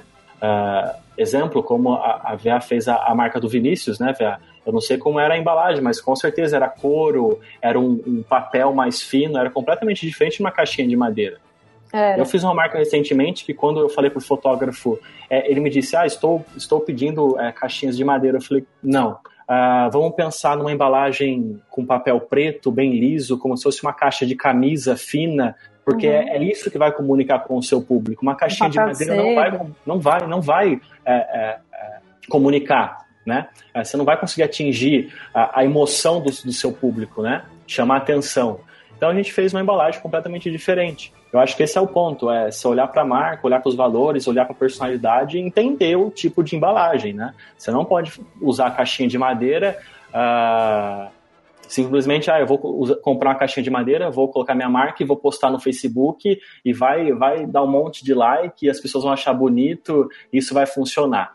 Se tua marca combina com a caixinha, perfeito. Se não, vai mais atrapalhar do que ajudar. Você começa a se perder na, na, gestão da sua marca. Existe um, um, fator que tem que ser levado em consideração, que é o fator custo. Tipo assim, a gente sabe que craft, carimbo personalizado, fita de cetim, são materiais de fácil alcance, assim, são baratos, bem baratos. Você pode comprar avulso, você não precisa fazer em grandes quantidades, como se fosse fazer uma caixa preta com papel de seda com a marca do cara ali em, em textura. Então, assim, existe é, um certo tipo de investimento que às vezes é preciso ser feito, nem que seja em pouca quantidade, para ser condizente com o que foi desenvolvido. Não adianta, às vezes vale a pena você segura um pouco, não faz caixa de madeira, não faz de craft, segura um pouco, investe um pouquinho mais, faz um negócio que condiz. Normalmente a, as quantidades são pequenas, né? Assim, por mais que você tenha que investir um pouquinho mais, eu acho que vale a pena, né? Se você fizer 50 caixas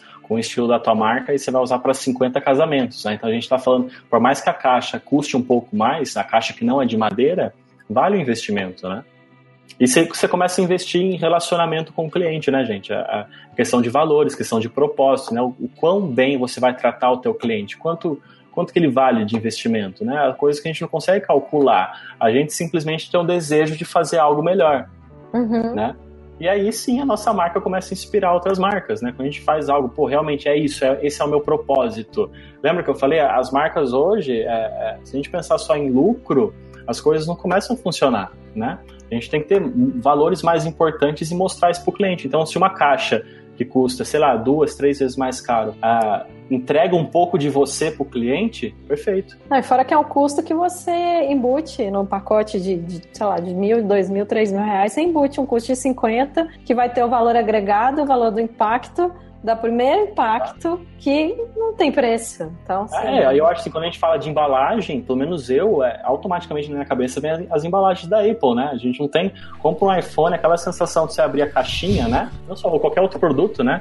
Você vai abrindo a caixinha assim, aquele, aquele negócio vai meio que saltando assim, você vai ter uma sensação gigante, né? É, é, aquela questão de transferir sensações. Até por conta disso que a gente fala que o álbum impresso, né, Vanusa, ele é importante, né? Oh, o álbum impresso, ele não é só visual, ele é tato, né? Assim, você começa a ver, uh, sei lá, uma laminação velvet ou um outro tipo, e você começa a sentir aquilo, né? Você faz uma capa de couro ou uma capa até personalizada, e você começa a sentir os detalhes da impressão, da laminação. Né? Tudo isso gera impacto, não é só o impacto visual de entregar um álbum, né? Então, o que você falou é importante, que, que dá pra gente linkar na parte do branding. É, quando o cara faz uma capa de couro do álbum, até que tipo de materiais que ele vai usar de revestimento tem que condizer com o que ele acabou de, de desenvolver.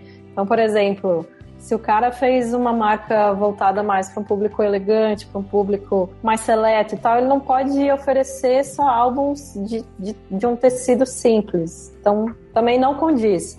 Então, o material final ele tem que ter a ver com o que a proposta que ele quer passar. Então, assim, uma coisa muito interessante é que alguns fotógrafos esquecem que no verso do álbum dá para colocar o logo dele embaixo, relevo. E é muito, muito interessante, porque é um aval e isso vai ficar nos anos. E você vai ter, tenho certeza que você vai ter um orgulho de ter um logo bonito ali no final. Eu acho, acho importante a gente começar a dar atenção para esses materiais impressos, sabe? Não só o álbum, mas toda a comunicação, é, cartões tudo mais. Quando a gente começa a pensar um pouco mais sobre isso, é, tudo hoje é tão digital que quando você pega um cartão de visita diferente, de repente com algodão, com, com algum, algum, algum impresso diferente, algum verniz local, alguma coisa, algo que diferencia aquele cartão dos outros, é tão gostoso você pegar. Uh, a gente está acostumado com o digital, quando a gente parte para para brincar com essas embalagens físicas, faz uma sensação muito gostosa, pelo menos para mim.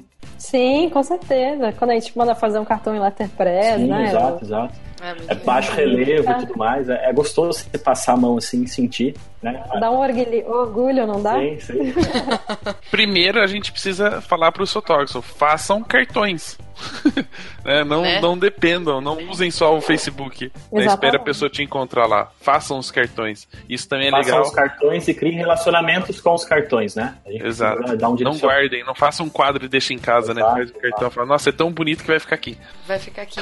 Mas era até uma conversa que eu tava tendo com o Celso sobre, sobre isso outro dia, né? Vou fazer o meu cartão de visita novo. E aí, né, a minha marca, ela tem um formato que eu consigo fazer algo baseado nesse formato, né? Então falei assim, não, a gente faz o cartão, o normal, o mais baratinho, que é aquele que você vai distribuir sem dó por aí, e faz o cartão mais caro, porque em, vai ter um momento que você vai querer usar esse cartão para você causar uma impressão melhor é, é, num cliente, uma pessoa que pode ser um cliente melhor em potencial para você, né? E Sim. eu acho que todo mundo já recebeu um cartão e, e não só pegou e guardou, né? Enfiou no bolso, enfiou na carteira. Pegou o cartão, parou e olhou pro cartão. Então isso, é, às vezes, é, é, um, é um negocinho, entre aspas, simples, mas que lá na frente pode fazer o cara voltar, porque o cara lembra, putz, eu recebi uma vez um cartão que era diferente. Uhum. Né? Então é, uma, é, é, um investimento que, que também super conta no, no, no, que, no que tua marca passa. Né? Exatamente. Com certeza, com certeza.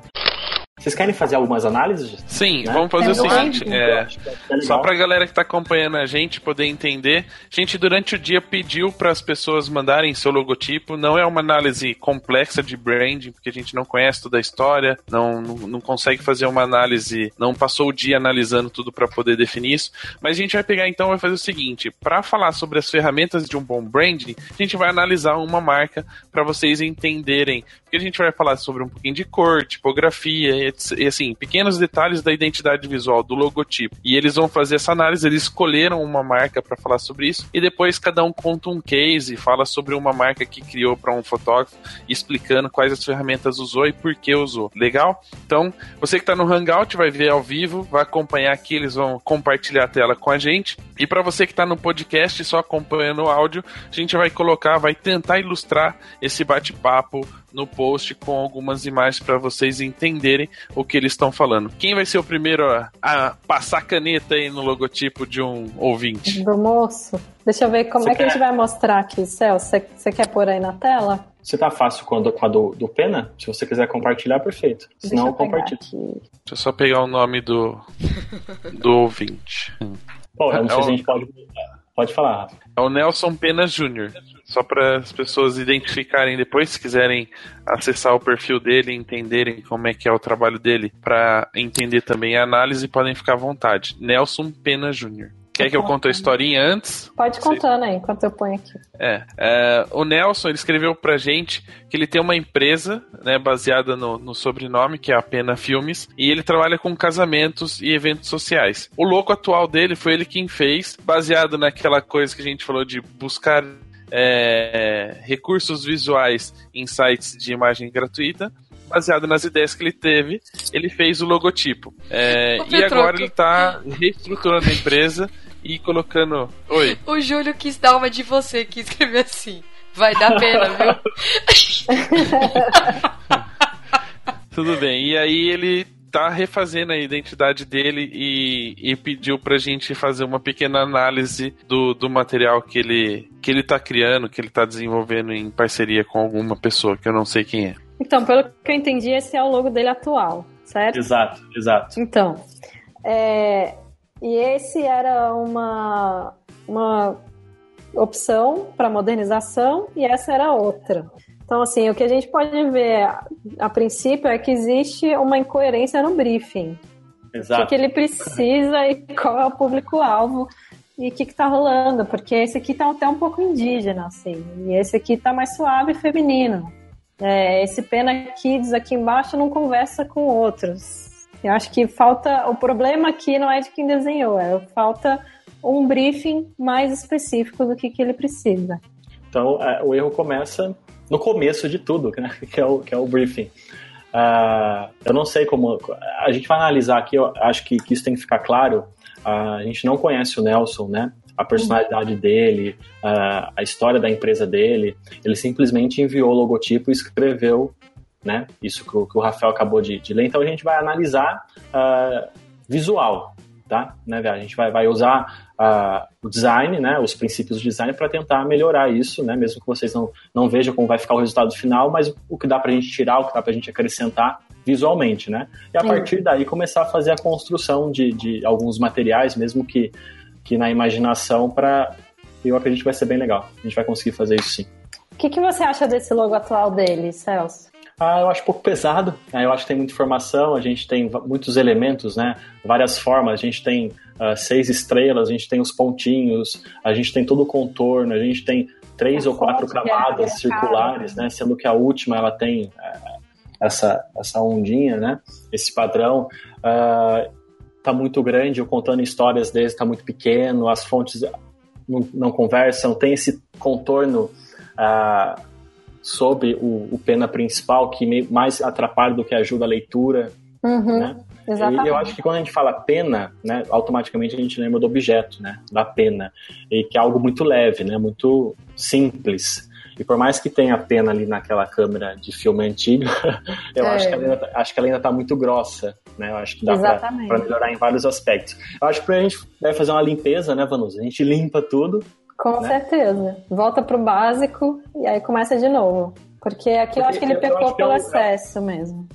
É, eu acho que, é, só, só para complementar, hoje é, tem essa onda né, do minimalismo, do, do, design minimalista. E eu acho que é muito bacana a gente tentar resolver muito problema com pouco, sabe? Uh, mas eu achei que a gente tem que tomar muito cuidado com isso. Eu falo até bastante sobre isso, que menos é mais. Sim. Desde que seja melhor. Sim. Né? A gente acaba completando a frase. A gente sempre fala no menos, no menos é mais, mas a frase inteira é diz desde que seja melhor. Então, se a gente conseguir com pouco elemento, né, a transparecer, mostrar a personalidade do cara e os valores da marca, perfeito. Uhum. Mas se tiver que ter alguns elementos a mais, que tenha. A gente pode deixar essa, essa, essa, essa onda de minimalismo que é bonita, né, agradável, tomar conta e tirar a personalidade de uma marca. Então, mas muita calma nessa hora, né? Pra não, sim, uma sim. coisa não atrapalhar a outra. Exato. Por exemplo, aqui ele tenta ser minimalista, mas eu acho que esse P não tá bem resolvido. Sim. É, essa Aqui a gente não sabe se é uma folha, não me, le é, não me lembra uma pena. Uma folha do que uma pena, isso, é. isso. Exatamente. E aí, olha o de baixo, Pena Kids, é, esse, esse triângulo laranja-vermelho, ele vira um ponto focal. Uhum, uhum. É, eu só enxergo ele. Só, única coisa. E eu achei que, ah, assim, ele ter colocado o, o menininho aqui à direita, não achei que acrescentou muita coisa, não. Na verdade, Sim. ficou muito over. É, lembrando que a gente tá, não está fazendo uma análise sobre a qualidade do trabalho de quem desenvolveu a arte, né? Com a gente certeza, tá fazendo é, uma, uma relação da, do, do que a gente entendeu que o nome da empresa Isso. é referente ao nome dele e a gente está entendendo que o que foi criado não condiz com ou não representa o, o contexto que a gente recebeu por e-mail. Então, Isso. quem fez, sim, sim, foi bem feito, mas ainda não condiz com. com é, é aquilo que a gente falou, por mais que estetica, esteticamente pode estar agradável, né? Mas não tem, não tem característica, né? Não tem personalidade. Ah, e eu acho que aí não, não tem como a gente é, desmontar e montar uma marca perfeita pro, pro Nelson sem ver os vídeos dele, né? Sem entender os filmes dele. Então, é. mas por exemplo, será que o trabalho dele tem a ver com alguma linguagem indígena? Sei lá, porque Sim, é o que me passou na, na hora, isso aqui. Se, se tiver a ver, ele tá um pouco no caminho, mas ainda tem que ser alterado algumas coisas aqui, né? Sim, sim. Ah, e, mas esse pena ah, que parece meio indígena, para mim ele ainda é muito pesado pro nome. É. É, é gostoso, eu não sei, a, a Vanusa acho que vai concordar comigo. É gostoso quando você vai trabalhar numa marca e essa marca é, é um objeto, sabe? Exatamente. Que nem pena. Você já tem na sua cabeça, vai poder trabalhar e brincar muito com o objeto. Isso é bom. Isso é Uhum, bom. uhum. Né? Pelo menos eu, eu gosto. É, aqui no caso, o símbolo que parece um X, né, aqui à direita, ele tá tão misturado no nome que ele chama mais atenção, assim, eu achei que ficou estranho. Parece um pena X, né? Pena X. É. Mas assim, se eu puder, eu, eu acho que ele tá aqui no chat, o Pena. É, volta pro original e começa de novo. Diz diz pro designer o que, que você quer, qual é o seu público-alvo, qual é o objetivo, porque, juro, dos três, o original ainda é o menos Concordo. poluído, Concordo. diria. Ah, e o que a gente tem, tem que prestar atenção. Nelson, eu vou pegar mais leve agora porque você tá aqui. É, você vai pegar mais leve porque é pena. Ah. Mas, é, eu vou falar algumas coisas, que- algumas coisas que eu não falei ainda. Ah, a gente tem que tomar cuidado quando a gente faz o- um logotipo. ah, a gente tem que pensar em todas as aplicações, né, Vanusa? Aham. Ah, então, esse logotipo ah, fletado, negativado, como que ele vai funcionar? Provavelmente, pensando aqui, ele não vai funcionar, né? ele vai ficar confuso. Exemplo, a aplicação mínima nesse caso, o Pena pode aparecer, mas o Contando Histórias ele vai sumir, o 2015 Com também. certeza, com certeza. Então, é, isso é, é o cuidado que, para quem é designer está assistindo, né, e para quem é fotógrafo e precisa ter um entendimento quando receber um material, é, não ver só o logotipo em em CMYK grandão na sua tela, né, e é ver todas as aplicações e ver se todas estão condizentes, né, se vão ser aplicáveis, se cada aplicação leva um pouquinho né, da identidade da sua marca. Exatamente, exatamente. E, por exemplo, no caso dele, assim como muitos logos que a gente conhece, o logotipo, que é a parte escrita, tem que funcionar bem também fora do módulo externo. Exato. Porque, por exemplo, vai ter uma, uma hora que você vai ter que usar, por exemplo, numa caneta. Então, eu, aqui nesse caso, eu usaria só o pena ou escrito, não usaria o módulo. Então, assim, o ideal seria que ele não fosse a versão principal. Uhum. Ou se tivesse uma alternativa simplificada. Posso fazer uma Aí- observação bem assim, como cliente dele, por exemplo? Aham. Se eu visse escrito contando histórias desde 2015, é, provavelmente se eu tivesse um outro fornecedor com uma fotografia muito parecida, mas que tivesse 10 anos de mercado, eu ia optar pelo cara de 10 anos de mercado. Porque eu tô vendo que ele só ele trabalha desde 2015, são dois anos só, Dois né? anos, Nem, é. nem dois anos daria. Eu, eu ficaria É, 2015, até com o pé 2015 atrás um caso, pouquinho é. pensando. É, o 2015, nesse caso, ele mais atrapalha que ajuda. Uhum. Infelizmente. Daqui 10 anos, é, Nelson, você pode colocar. Não, a gente, a É, gente só- fala, né? eu- sei lá, eu vejo marcas desde 2000. Eu falo, nossa, mas 2000 é perto. Daí quando você vê, já se passou 17 anos, né? É, então. É, é dá legal, tempo da é gente bom ver mais um ou não? Podemos ver mais um. Vamos lá. Vocês Tá. escolheram o que, que vocês escolheram? Tem esse e esse. Legal, isso é, isso é bacana. Isso dá pra. Pode começar, Bia. De novo, a gente caiu na mesma história de muito elemento. Tem muita interferência visual. Nosso olho não sabe para onde olha primeiro. Então, assim, no meu caso, eu olhei direto para a falha do S que tem aqui. É, depois eu olhei para a câmerazinha que está aqui em cima, um pouco meio sem contexto. Depois fotografia, depois o coração. Depois aqui faz um borrão só, porque tá tudo muito junto. É, eu acho que assim, o- a ideia que o cara teve de fazer o estúdio Nimeri, ou Nimeri, é, foi muito legal, que seria voltar para fotografia autoral, de assinatura, só que não está bem resolvida. Assim, eu acho que está no caminho, mas precisa desenvolver um pouco mais a parte de layout. A gente observa que são duas falhas diferentes, né? Ali a falha é horizontal no S e, e a falha do N é, é bem diferente, né? Sim. Ela é mais irregular. Ah, isso, isso atrapalha a leitura um pouco. Eu- não sei se é Nimeri ou Nimeri, né? Eu não sei. Ah, mas eu acho que o nome tão bonito, tão forte, tão exclusivo, que eu tiraria o estúdio, a palavra estúdio. Aham. Né? Não sei se, se a Bea concorda, mas eu acho que só Nimeri ou estúdio como complemento embaixo, bem pequeno, ou só em algumas aplicações, eu acho que a gente fortaleceria o nome. É, e É, e pra- vamos só dá pra- aproveitar essa observação do Celso. Eu vou explicar o que significa o nome e mais ou menos o que a pessoa escreveu pra gente. É, esse logo é da Cris Magalhães, ela, ela acompanha a gente, ela e o marido acompanha a gente com, com frequência. É, uma, é um, um nome nigeriano e significa superação. né? Essa é a- foi a escolha do, do nome. Eles fazem casamento, ensaio de gestante, newborn e até estilo. até fotografia de, de produto. E o, o intuito da marca era atingir o público A e B. Né? Então uhum. acho que por todo o contexto que passou aqui, a gente já nas observações já entendeu que não não não está encaixado com o briefing. Não tá. A, Cris, a Cris que enviou, ela tá, tá, tá aparecendo aqui no, no chat. Cris, fica tá, aí com a gente. Tá aí. É, assim, eu acho que o primeiro passo seria tirar essa fotografia, porque na parte hierárquica ele não deveria estar na parte superior esquerda, porque está chamando mais atenção. É, o símbolo ele tá tortinho também, né, o da câmera, e ele está num traçado que está um pouco poluído.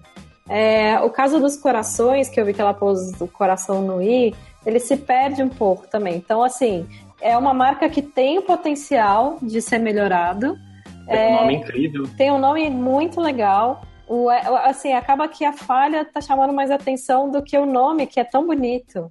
Ou o significado nele, né? Que ela falou que é uhum. é interessante. Uma outra observação que ela colocou no e-mail que a gente pode até comentar é que eles colocaram o slogan na, na identidade, no logo, né, na marca.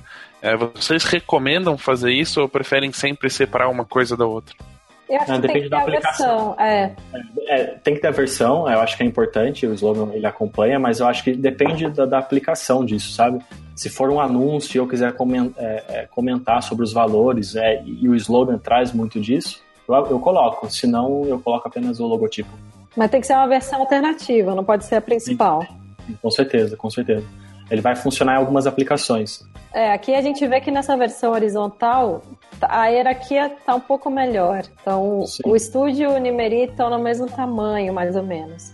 E o fotografia está num, num, lugar um pouco mais estratégico. Porque quando a gente olha o sentido de leitura, é de cima para baixo, da esquerda para a direita. Então, o estúdio fala primeiro, fotografia está aqui embaixo, só que infelizmente o símbolo está perdido. Uhum. Então, poderia tirá-lo. É, e até a, a, a Cris, ela, ela, escreveu que o nicho é gestante, newborn, casamento e corporativo, né? Uhum. Então vamos pensar, são quatro, quatro nichos de atuação. Sim. Uh, por corporativo, por exemplo, esse coração não funciona. Essa câmera desse, com esse traço, ela não funciona. Não. Vai funcionar para o newborn. Então a gente Exatamente. tem que tomar cuidado. Se ela tem vários, vários nichos de atuação, né, vários mercados, uhum. isso precisa ser mais simples, né? Precisa ser mais uh, comum para atender todos esses públicos. É, Cris, já que você está aí no chat, é, eu tenho curiosidade de entender, porque parece que você escreveu à mão o estúdio Nimeri, porque não existe um certo. Ou, ou você pegou uma fonte muito parecida, e o S e o N você pegou de fontes diferentes. Então, ao meu ver, tem quatro fontes aqui, certo, Celso? Sim, sim. Até as iniciais são, são fontes diferentes. São fontes diferentes, dá pra ver, né? Vamos ver se ela, se ela responde. Aí, aproveitando enquanto ela escreve. Tem uma pergunta gente... que eu achei legal, Rafa, a, a questão de, de, do Israel. Ele acabou de perguntar aqui, mas achei que, que combina, acho que é legal. Uh, palavras estrangeiras junto com palavras em português. Uhum. Acho que a gente pode, pode discutir um pouco sobre isso. É... Uh, pode falar, Bia. É, eu percebi o seguinte, que é, de uns quatro anos para cá, ou cinco, tem ocorrido muito da solicitação do fotógrafo ou do estúdio colocar em inglês porque funciona para gringos que procuram é, wedding photography no Google, wedding photography em Brasil, ou, é, ou no Rio, ou em São Paulo, no litoral. Então, é, é uma maneira, é uma outra jogada de marketing. Então, quando você coloca no Google, ou assim, acaba virando um, uma maneira de pessoas de fora te encontrar. Só que assim, existe um perigo se você colocasse que, por exemplo, o estúdio Nimeri Photography e a pessoa não sabe nada de inglês, ela vai estar tá pagando um mico. Então, assim, tem que ter de novo a coerência do objetivo e o que, que você quer alcançar. Eu acho que isso é, é importante a gente falar agora da, da, da função pesquisa, né? Pesquisar uhum. o público, entender o público, né? Ah, se ele quiser realmente atingir esse objetivo, ok, né? Vamos colocar assim que dá para aplicar. Mas se o objetivo dele não é atender fora, é atender só a região, isso já fica inviável. Aham. Uhum. Exatamente. E só aproveitando, já que é, acho que acaba encaixando como exemplo o caso da, da Cris, é, na verdade são dois casos.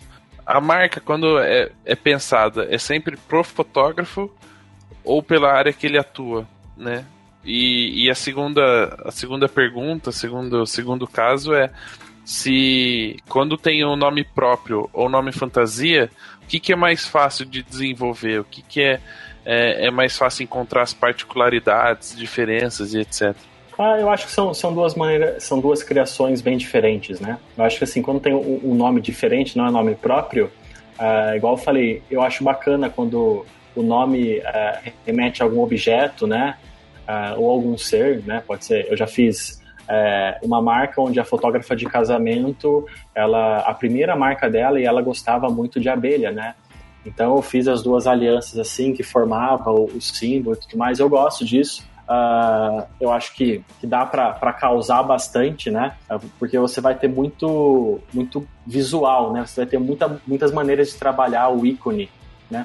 Uma marca que, que não é nome próprio, a gente consegue adicionar um ícone ou pensar em algum traço diferente e com esse traço abusar na papelaria, abusar na comunicação e tudo mais. E quando Isso. é nome próprio, Uh, normalmente, normalmente a gente brinca às vezes com as iniciais, né? Faz um, uns monogramas bem legais. Eu gosto de monograma porque ele é, é, algo personalizado, né? Ele é algo exclusivo, né? Por mais que, que as duas as duas letras, sei lá, Rafael Petroco, a gente pensa no R e no P. Pode ter outras, outros fotógrafos que têm as iniciais RP, mas vai ser difícil ter um monograma exatamente igual.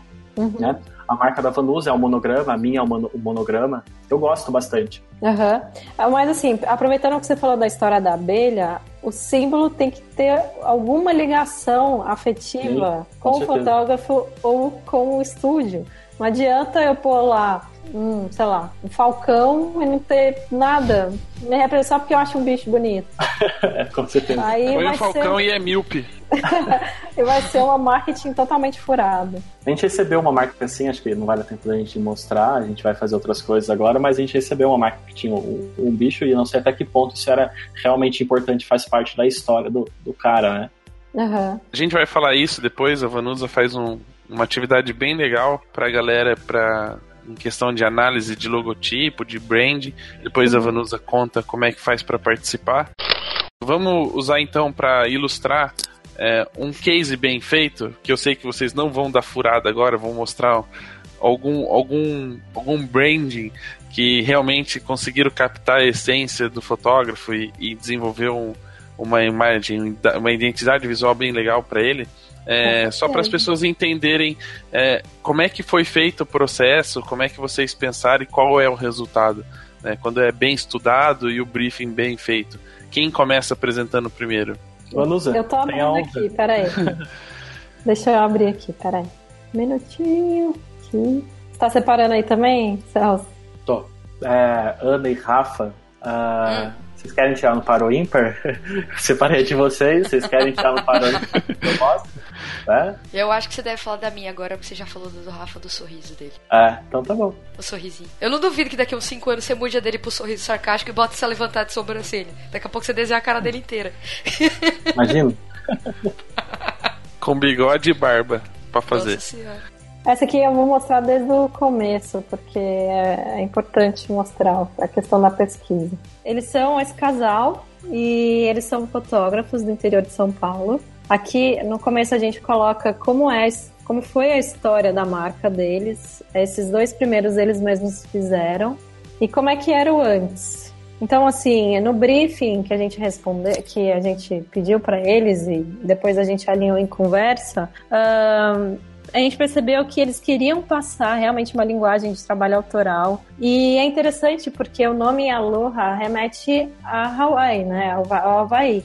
E eles são muito voltados à montanha, à cachoeira, à casinha ali na, no campo. Então foi um, um desafio e tanto, assim, a gente poder alinhar o significado do nome do Aloha com o que eles querem passar. É, aqui na parte de pesquisa, a gente sempre procura quem são os, as referências locais, né? Quem são os concorrentes diretos dele. Aí a gente colocou lá na região da cidade dele, que se não me engano é São João da Boa Vista, se não me engano. Uh, aqui os nacionais de casamento, internacionais eles tinham dado esses seis logos como referências do que eles se identificavam mas também volta naquela história do modismo. Então, é mais ou menos esse slide serviu para nos mostrar o que, que eles estavam esperando receber, não necessariamente que a gente ia seguir essa linguagem. De fotógrafos internacionais, aqui a gente mostra a diferença de um logo que é totalmente voltado para a linguagem corporativa dessa que é voltada extremamente para a fotografia autoral. Então, assim, em exemplos como esse do, do R, a gente vê que esse cara com certeza tem uma personalidade muito forte, né? Ou esse aqui que é super delicadinho. Alguns a gente sabe que são fontes, mas outros são assinaturas mesmo. Nessa hora que a gente vê que a tipografia fala muito, né? Muito, muito. A gente sabe que esse é um homem e aqui é uma mulher. Se não uhum. tivesse o nome dela escrito, né? Então, assim, eu sempre é, apresento duas propostas baseadas no briefing enviado. Então, tem o conceito 1, que a gente pega as fotos deles mesmos. Isso é o material que eles já produzem. E a gente explica um pouquinho do que, que eles vão ver daqui em diante. Então, é, esse exemplo, esse conceito que foi criado, ele foi resgatar uma parte artística literalmente. Então, a gente procurou fazer é, com pincel mesmo, uma marca que tivesse uma personalidade. Isso aqui também tem a ver com o que eu acabei de falar sobre a parte de escrever em inglês. Então, esse era um conceito 1, um, que a gente explica o, o que, que é o slogan, a especialização, a parte de terminar a parte finalização superior à direita, que tem tudo a ver com a parte de semiótica, de passar uma boa mensagem. O tra traçado de pincel remete ao trabalho autoral e carinho, flexibilidade. A hierarquia de informações. O símbolo do infinito, ó, se forem ver novamente, em mensagem subliminar. As versões alternativas, justamente para redução. Espera aí que eu apertei aqui. Com eles, Celso, combinaria a parte de madeira. Então, olha que interessante, a gente bolou um símbolo baseado em tatuagens que eles tinham mandado pra gente.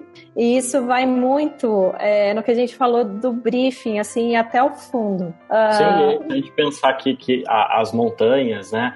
A, os gramados, tudo que eles curtem, tudo tem textura, né? Então a madeira com certeza faz parte dessa natureza que eles gostam Exatamente. e casa, vai casar perfeito, né? E, e, nesse momento você entende a importância que é para eles, que os dois têm esse, um, um desenho muito similar tatuado. E aí a gente tentou criar um desenho que remetesse né, ao que eles já têm aqui e que fosse de fácil aplicação, reprodução. Então a gente colocou as montanhas, o rio, a cachoeira, ou alusão a um barco para poder lembrar um pouco a parte de ilha, talvez os pinheiros. E aí a gente começou a brincar um pouco com as aplicações dos selos complementares, né? Na parte de pelo mundo afora, que eles estão sempre viajando para fazer fotografia, a parte do aval, né, dos anos de atuação e tal, a ilustração com o traçado simples, que é fácil de aplicar, outro selinho complementar, mais um. E aqui a parte do, do que a gente chama em inglês de mood board, né? Que é aquelas cores para você poder entrar um pouco na, na vibe da paleta de cores que foi estudado. Então seria a proposta seria essa do, do branco com cinza, o cobre e um pouco de azul, baseado nessas cores deles. Então a gente pega essa amostragem de, de fotos deles mesmos e tira essa paleta de cores. E aí a gente fez o estudo da aplicação em cobre no cartão em letterpress, que faz toda a diferença, com o símbolo complementar do outro lado. A parte de papelaria, que tem o, o papel de carta que pode ser digital, o contrato. Um, uma chancela para impressão em fine art, que, é, que não é caro de fazer. Os adesivinhos, envelope, carimbo. A gente dá a gente mostra até onde pode ir a marca, assim. Uhum. A gente tem que levar o conceito ao máximo, né? Essa é a, é a ideia. Exatamente. Assinatura de e-mail, que é um negócio que muita gente não dá muita importância. As eco bags, que vendem muito sozinhas. A caixa de prova de fotos. Como seria um slideshow? Que tipo de materiais de apoio funcionariam com essa marca se ela fosse aprovada? E a gente dá uma simulação de como, como seria no material que ele tem atual, né? em que ocasião que ele usaria a marca, que ocasião usaria o símbolo, uh, os selos de apoio e a parte aqui da marca d'água. Eu vi que teve alguém que perguntou aí no chat se o ideal é, é usar o logo ou site, assim. Teve mesmo uma, uma pergunta dessa. Isso, eu recomendo colocar o site, porque se a gente joga o logo aqui, a gente não, não a gente vai perder um pouco do controle de onde a marca vai ser aplicada e ela pode virar um, uma aplicação banal e a marca perder um pouco da importância. Uh, agora eu vou mostrar a proposta 2, que também é bem diferente, mas que tem a ver com o material deles. Aqui, são, aqui é um outro lote de fotos. É, eu procurei pegar algumas referências também para poder mostrar a eles o caminho que a gente chegou. Então aí é um desenho um pouco mais rústico das montanhas, que a gente se inspirou, não quer dizer que a gente usou ele. E a gente procurou usar nesse segundo conceito uma linguagem um pouco mais orgânica, um pouco que volta um pouco na arte deco, que tem a ver também com a parte deles de serem flexíveis, de serem abertos à novidade, na aplicação no fundo em preto e a gente criou esse selinho complementar e a parte do símbolo, que tem a ver com a montanha e o rio. Então, vocês conseguem perceber que tudo tem uma ligação. Então, assim, nesse caso, o design gráfico foi consequência de uma ideia muito madura que eles tinham e de um, uma coisa que eles são totalmente apaixonados, que são as montanhas. Aqui também a parte da, da paleta de cores, que foi estudada da mesma maneira que a outra, tirando cores das, do próprio trabalho deles. Cartão de visita, papel de carta, um envelope com um selinho, selinho de chancela, uma tag para álbuns, as etiquetinhas, assinatura de e-mail, um cartaz. E aqui como seria aplicado né, no, no material deles atual. E aqui, o que eu acho interessante é que aqui embaixo na comparação, acho que não veio, peraí, vou pegar aqui do outro, o último slide. A comparação é importante. O, sempre é o, o penúltimo slide, a comparação, porque ele vai ver que os dois conceitos estão dentro do briefing, só que um é totalmente diferente do outro. Nesse caso, só o cliente pode dizer qual desenho, entre aspas, o representa melhor. Nesse caso, o aprovado foi o 2 porque eles apaixonaram assim com a ideia do arte deco, a questão dos símbolozinhos das montanhas também. Foi muito interessante de usar. Pronto. Passei a bola pro Celso. Sua vez. Vamos lá, Passei agora vai, fight. o povo no chat tá quieto, só na expectativa de ver o... É, né? A criação da galera. de novo. Eu tava, eu tava com o áudio desligado pra não atrapalhar a Vanusa. Responda aí no chat se vocês gostaram, eu tava falando aqui sozinho. Vamos lá. Ficou muito bom, ficou muito bonito. Deu até vontade de mudar meu logo de novo. ah, já, já, já, tá, já, tá, muito velho, né? Já tá muito desgastado. Já tá antigo, três tem que, meses tem que, tem que reciclar. Mudar. Não é que nada, agora só tá pra lembrar a galera, Só pra lembrar a galera, a gente vai. Já tá chegando no finalzinho do, do bate-papo, né? A gente tá mostrando aí como é que é o desenvolvimento. No finalzinho a gente abre um pouquinho para as perguntas, para a galera tirar alguma dúvida. A Ana já anotou algumas, então a gente vai fazer essas perguntas que ela já anotou. Mas é, estamos quase terminando. Essa análise vai ser a última do dia, da noite. e a gente finaliza com, com duas perguntinhas nossas que estão anotadas na pauta. E aí a gente abre para vocês poderem participar também, tá bom? Legal. Muito bom. Bom, uh, eu não sei se a, se a, se a Ana tem a, a marca dela antiga aí, se tiver depois a gente mostra, senão eu, eu vou mostrar aqui só o conceito da marca nova, tá? Tem sim. Tá? Uh, então vamos lá. Quando a gente, tudo que a gente conversou aqui, uma das coisas fortes, um dos pontos altos da nossa discussão foi em questão de personalidade, né? Uh, o quanto a marca precisa ter personalidade para ela começar a atingir aquele nível de ser uma marca única, de ser uma marca proprietária, né? Então, aqui eu brinquei com algumas coisas. Uh, a gente já consegue ver um ícone aqui bem característico da Ana, né? Um símbolo bem legal. Uh, a questão da tipografia, para combinar com o símbolo, às vezes a gente faz um símbolo uh, reto, todo elegante, a gente tenta trabalhar uma tipografia que já não combine com o símbolo, isso já não vai funcionar muito bem, né? E aqui a gente já começa a pensar sobre as cores. O ícone bem forte, tá? Uh, se a gente olhar, é, obviamente é um óculos, mas se a gente olhar no próximo segundo, aquela questão de dois segundos de impacto, a gente vai entender que um lado do óculos, o lado esquerdo, é a letra A e o lado de cá eu fiz um corte e coloquei um ponto que é a letra C. Então significa que é o AC com ponto, que esse ponto remete à assinatura, como se a Ana tivesse assinado, sendo um objeto característico dela, né? Uhum. Então começa a ficar bem personalizado, né? Aqui o ícone negativado, já nas cores da, da, da paleta. uh, aqui o ícone nas suas cores nesse gradiente, tá? Logotipo Semic inteiro, cheio, né? Então a gente tem o ícone. Uh, quando a gente trabalha com ícone, com a tipografia embaixo, né? Com o nome embaixo, a gente tem que tomar cuidado uh, com a proporção das coisas, né? Eu não posso fazer um ícone gigante, colocar o nome dela bem pequeno. Uh, eu também não posso fazer o contrário, senão o ícone vai ser mais um detalhe. Né? Ele tem que ser uma peça, né? Uma peça do conjunto. Então aqui a gente consegue ver que a gente tem o óculos como como um bloquinho, Ana Cariani como outro e fotógrafo como outro, mas eles se completam em termos de proporção. Isso é muito importante também. Aqui eu falo sobre a característica, né? Algumas aplicações da marca, a assinatura, que nesse caso aqui levou o símbolo e o site, né? A gente consegue criar personalidade aqui também. A aplicação sobre a marca, né? nesse caso aqui a versão negativada, porque o fundo era escuro. Algumas aplicações da marca, vocês podem ver que a cor acompanha tudo, né? Uh, no, no, fundo da caneca aqui a gente tem a, a, a, marca em formato de selo, que também vai funcionar muito bem para carimbo e tudo mais que a, que a Vanusa também mostrou. A gente tem um cartão, no caso aqui a gente vai fazer um cartão uh, com o corte do óculos, que vai ficar bem legal.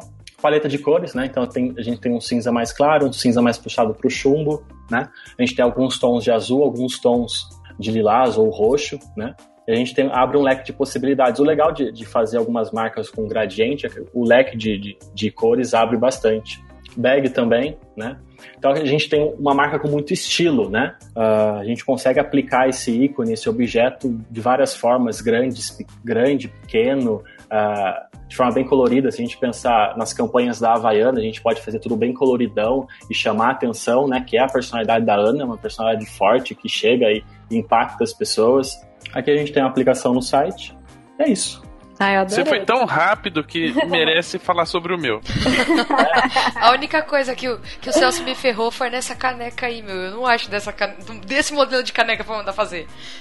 Eu já passei o site pra ele das canecas pra ele seguir os modelos, porque todas as canecas que ele faz, ninguém tem um modelo próprio ninguém pra fazer igual. Ninguém tem um modelo, pô! Eu vou, é, eu vou mostrar aqui uma, então, é, as apresentações dos logotipos prontos, que eu acho que é bem legal.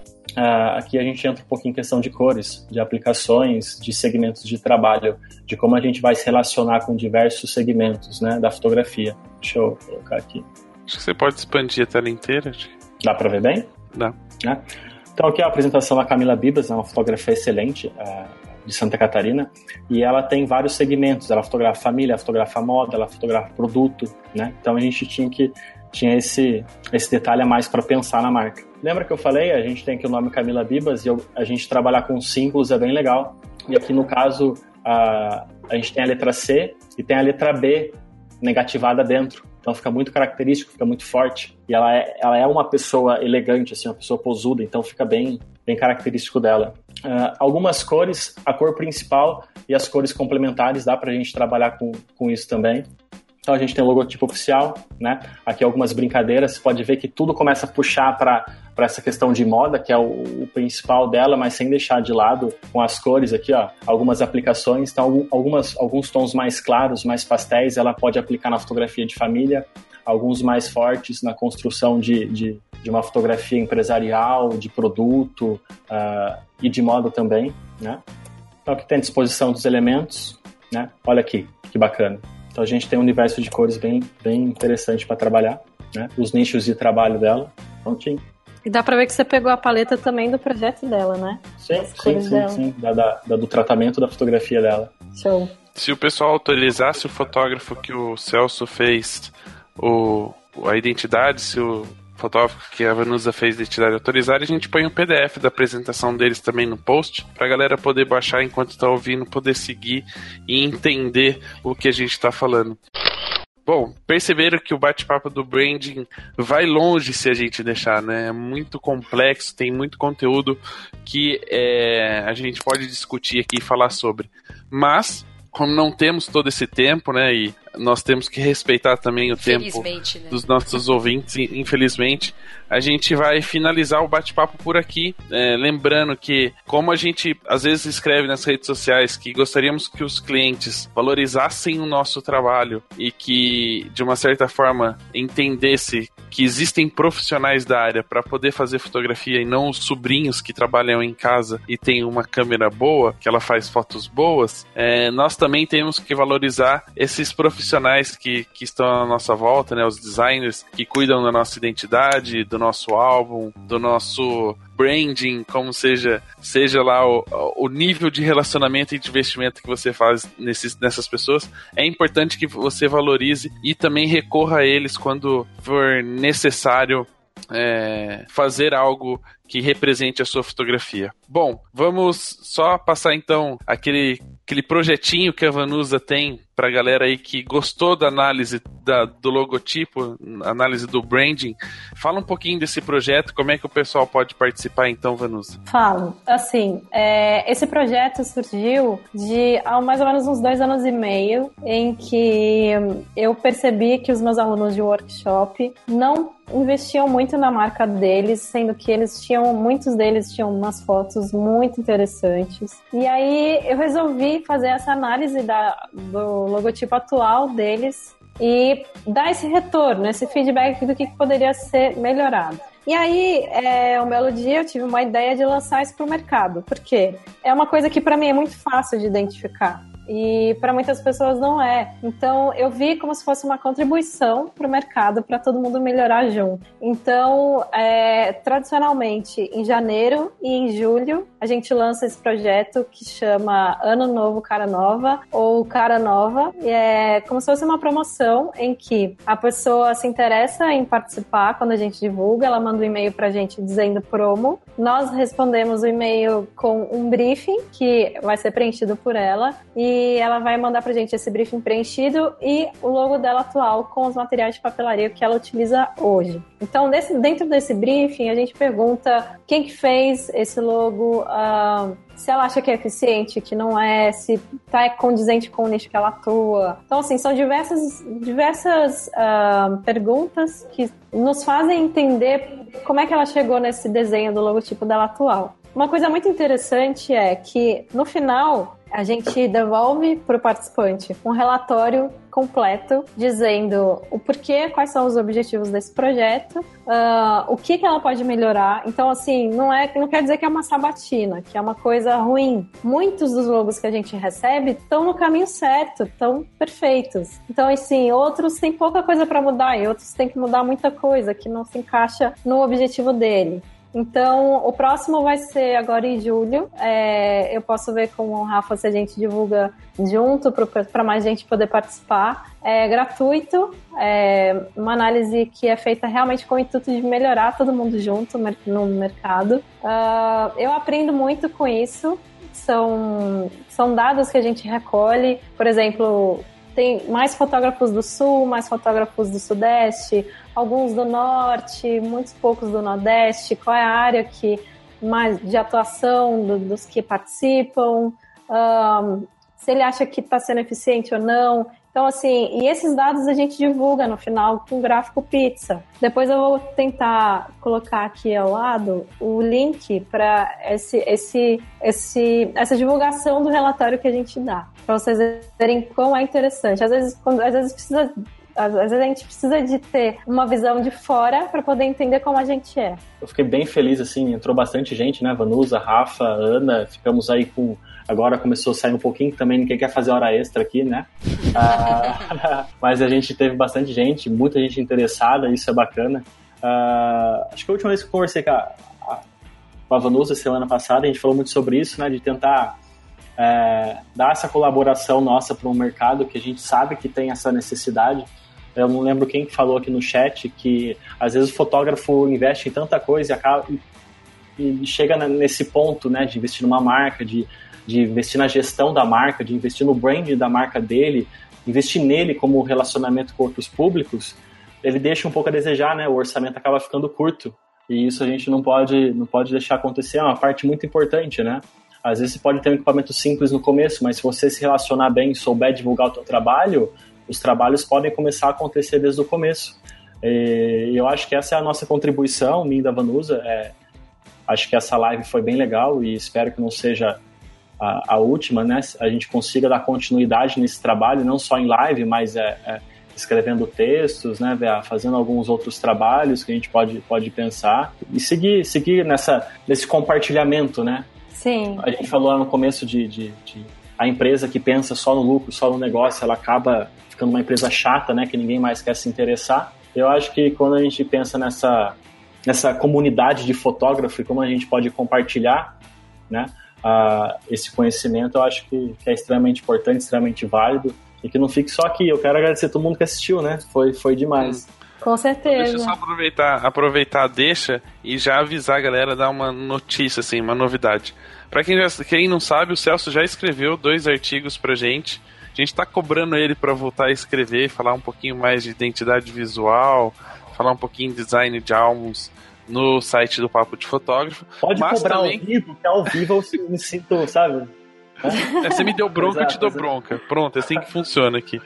E, e para quem não sabe, a gente também já convidou a Vanusa para falar um pouquinho mais de branding, de, de logotipo, para falar um pouquinho mais disso, para vocês também terem esse tanto de informação que eles têm para passar para gente.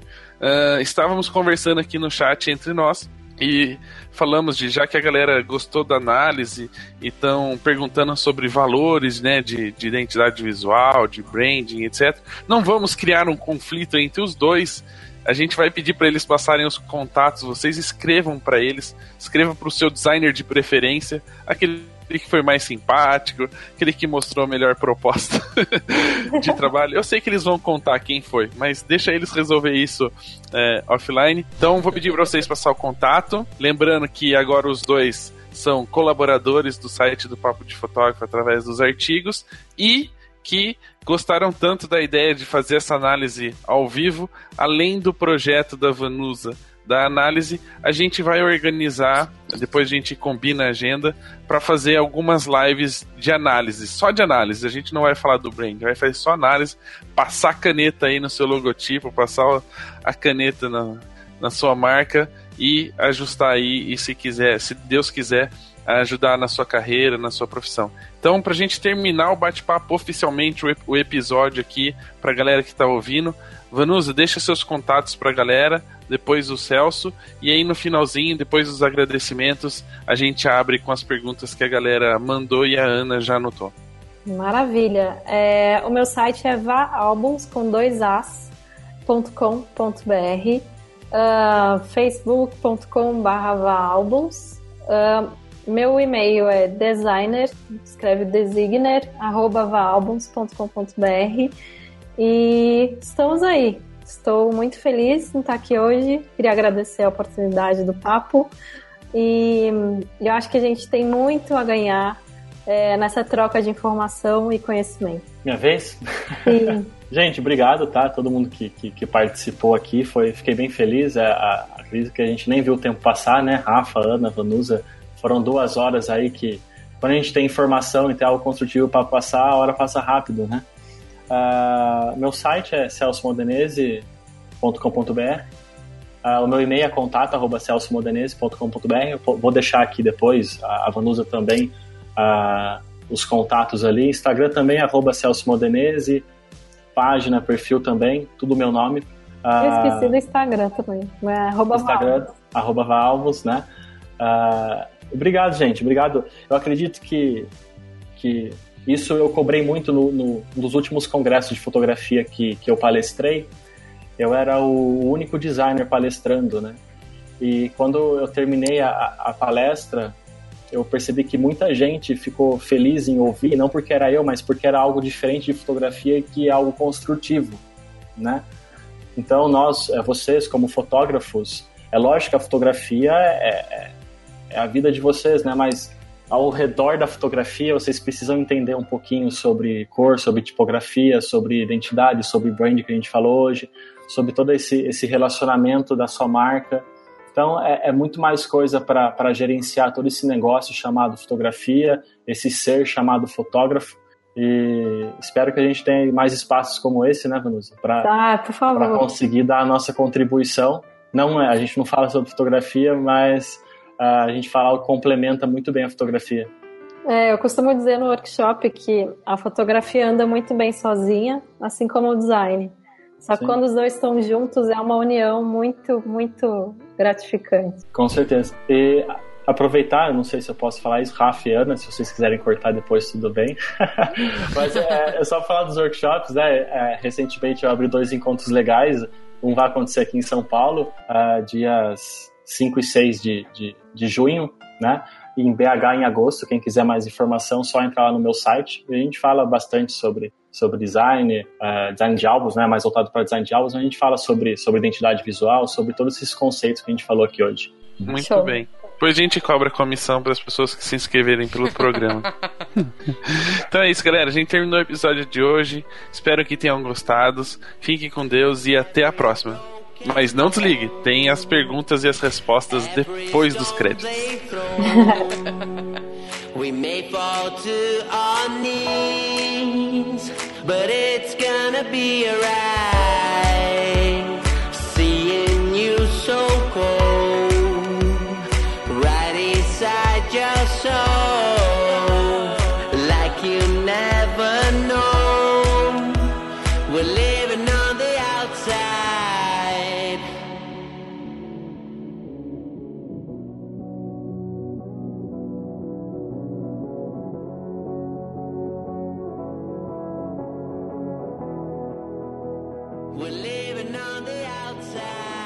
Bora lá então abrir para as perguntas e respostas. Ana, Bora você é a dona da, da bola.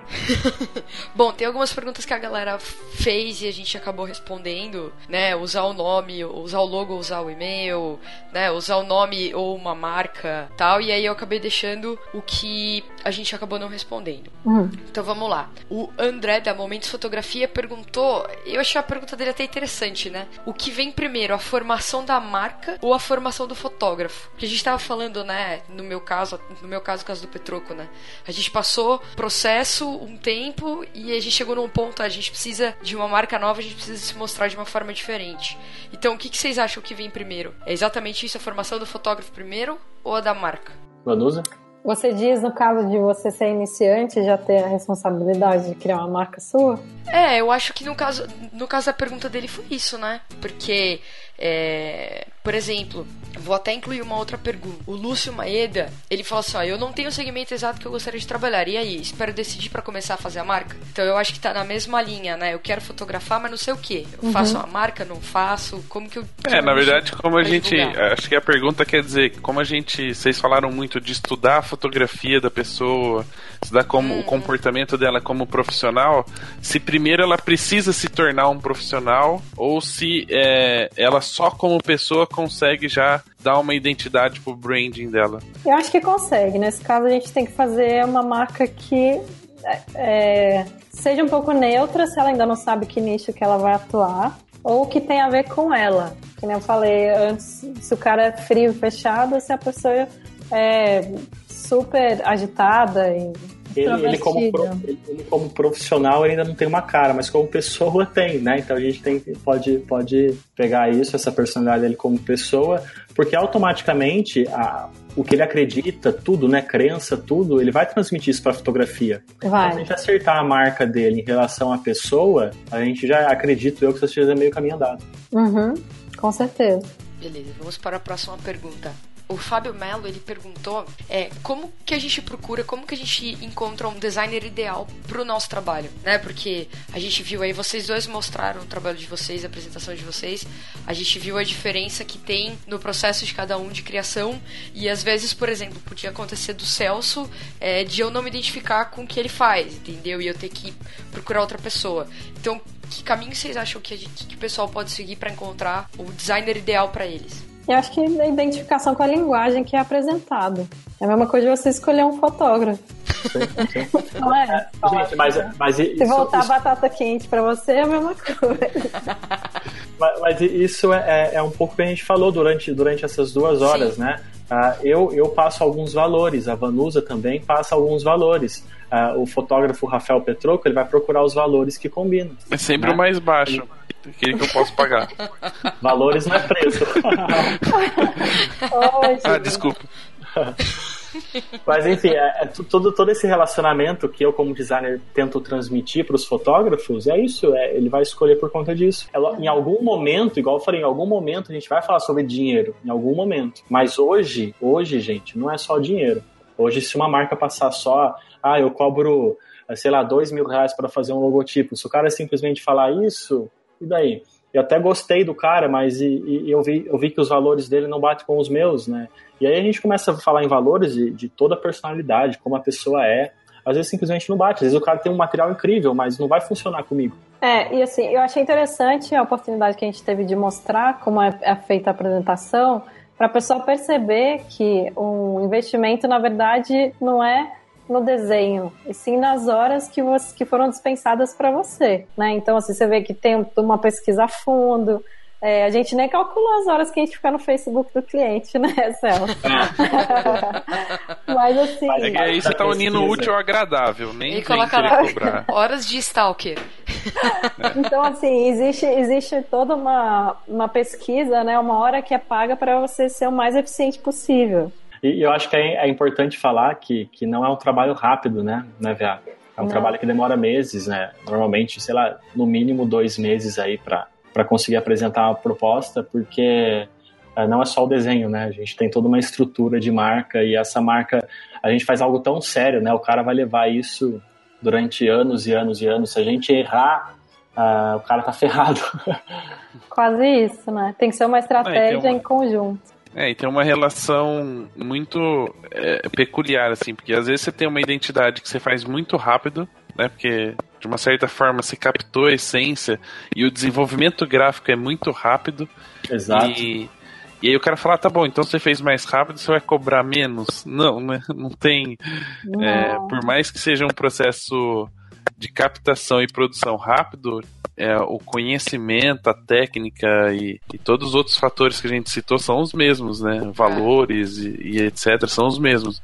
Não é só também calcular quanto tempo do relógio ficou lá fazendo Não, é, o desenvolvimento. Existe toda a bagagem que vem junto. Sim, bagagem cultural, né? De educação, hum. tudo.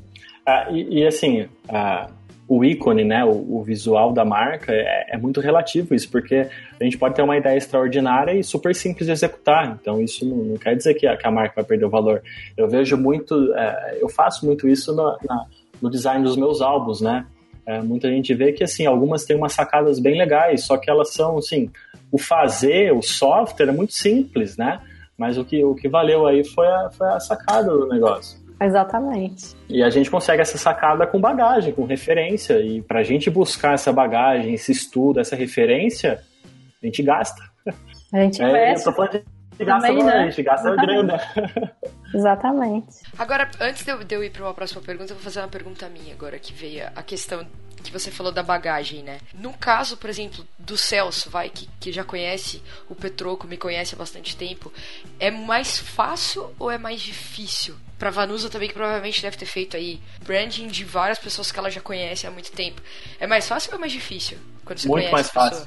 Vou responder na lata, é muito mais fácil. Eu acho mais fácil Porque... também a Vanusa deve ser assim também. A, a gente é muito observador, né? A gente trabalha com. É, pelo menos eu, sou extremamente visual, né? Eu preciso ver, eu preciso estar em contato com a pessoa, eu preciso me relacionar, né?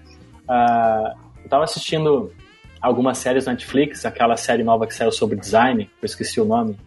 Uh, se alguém lembrar aí, me ajuda. É uma série de design uhum. incrível que saiu, acho que é Abstract, alguma coisa assim. Uh, é, incrível, quem não, quem não assistiu pode assistir.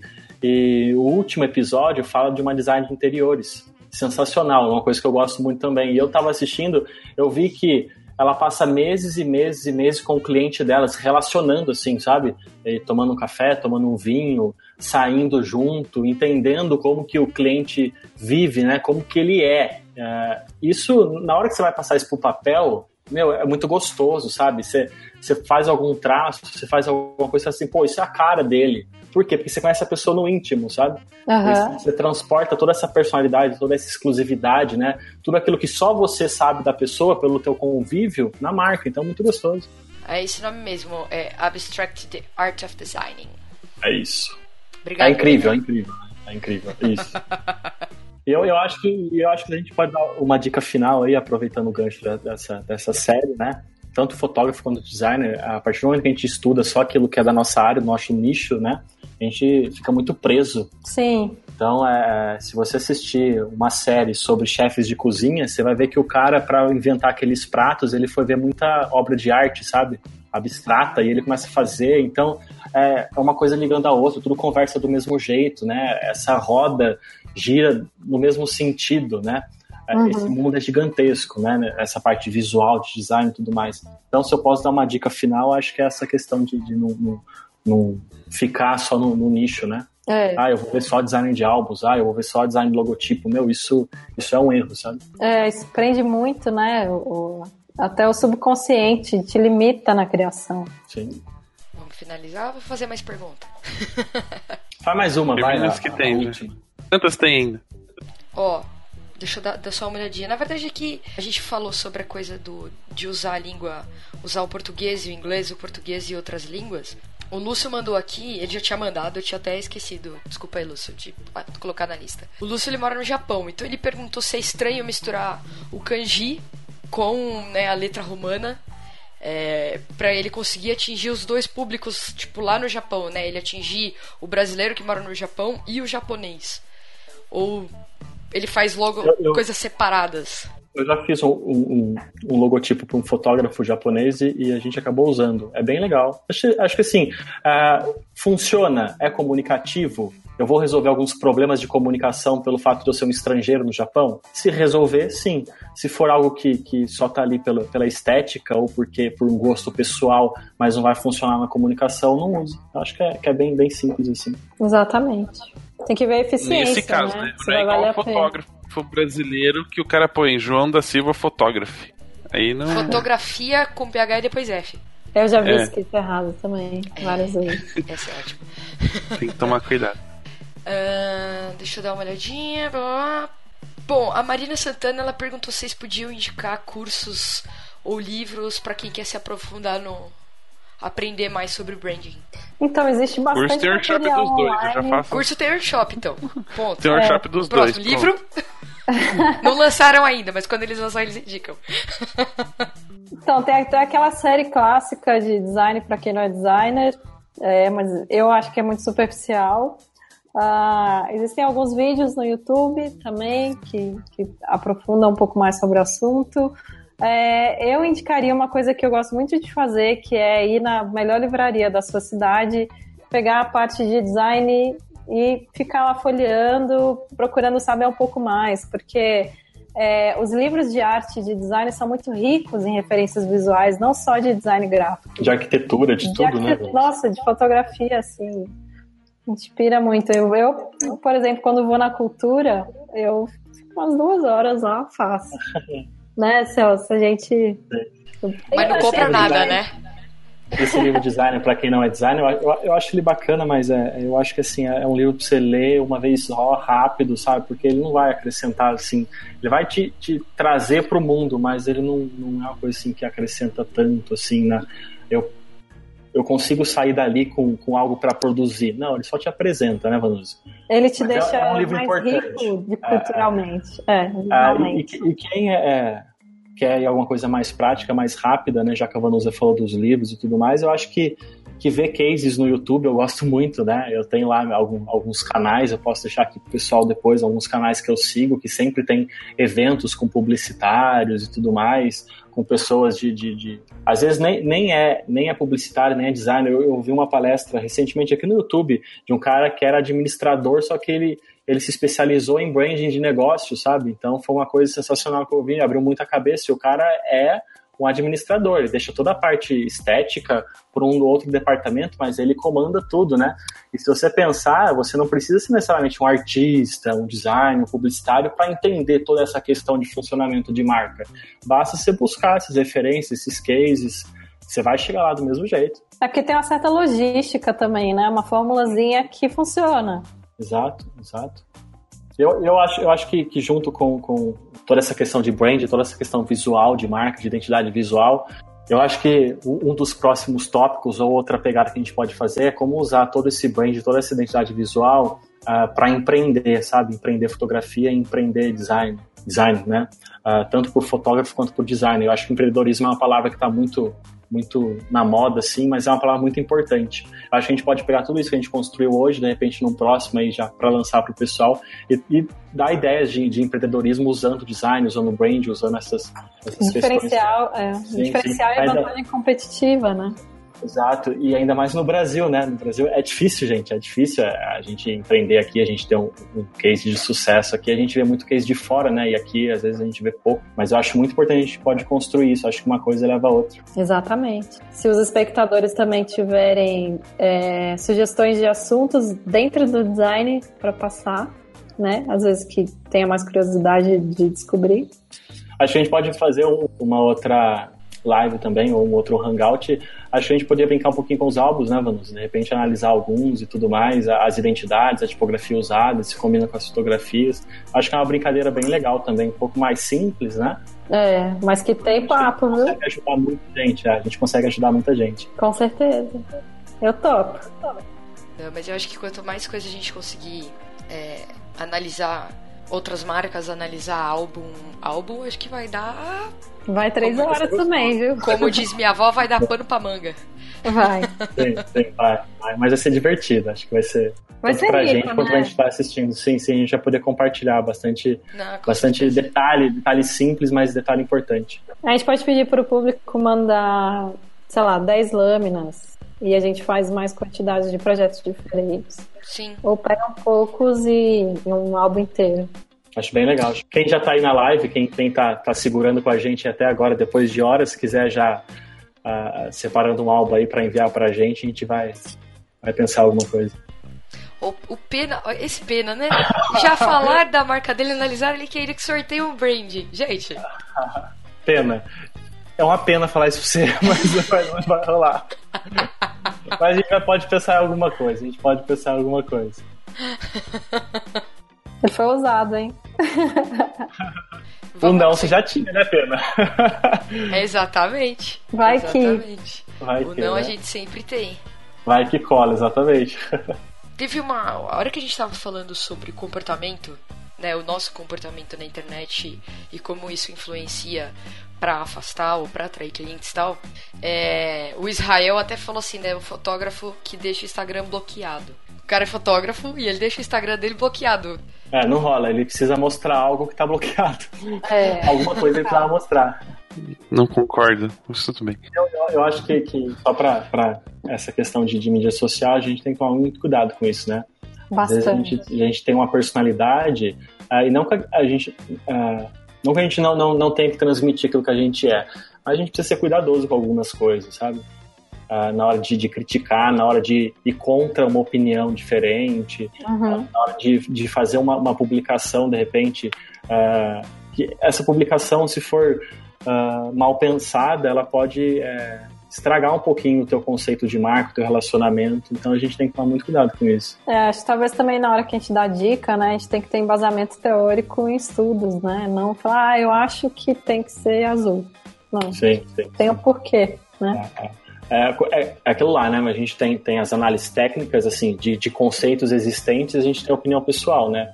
Quando faz assim, a gente fica meio, né? A opinião de, de a minha opinião, a opinião da Vanusa não vale mais de ninguém. Só que a partir do momento que a gente tem estudo para falar sobre alguma coisa, daí ela começa a valer. Né? Entendi.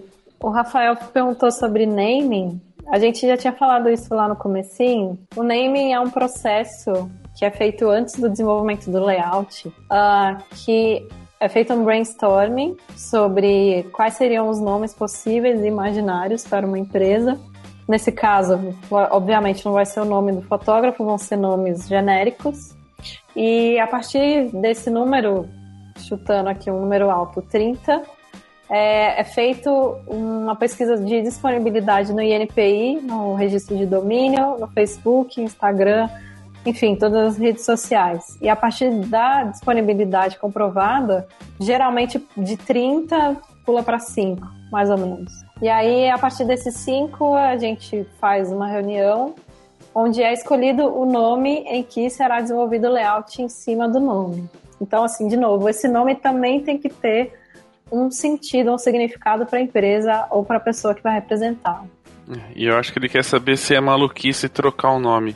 Se depois de 10 anos compensa trocar o nome da empresa. Ah, mas aí, aí é uma questão de pesquisa, entender a real depende. necessidade do cara, né? Às vezes é, é só um desgaste dele com a marca dele, mas se tá funcionando, a gente precisa ver. Aí a questão de, de pesquisar, analisar e conhecer o público dele e ver se realmente a marca está desgastada ou é só ele que tá enjoado da marca, né? São duas coisas bem diferentes. Vamos esperar que não seja o nome dele, né? É, vai ficar um pouco mais difícil. Muito bem. Mais alguma pergunta, né? Não, acabou. Então é isso, galera. Muito obrigado pela participação de vocês dois. Muito obrigado para quem ficou acompanhando a gente até agora.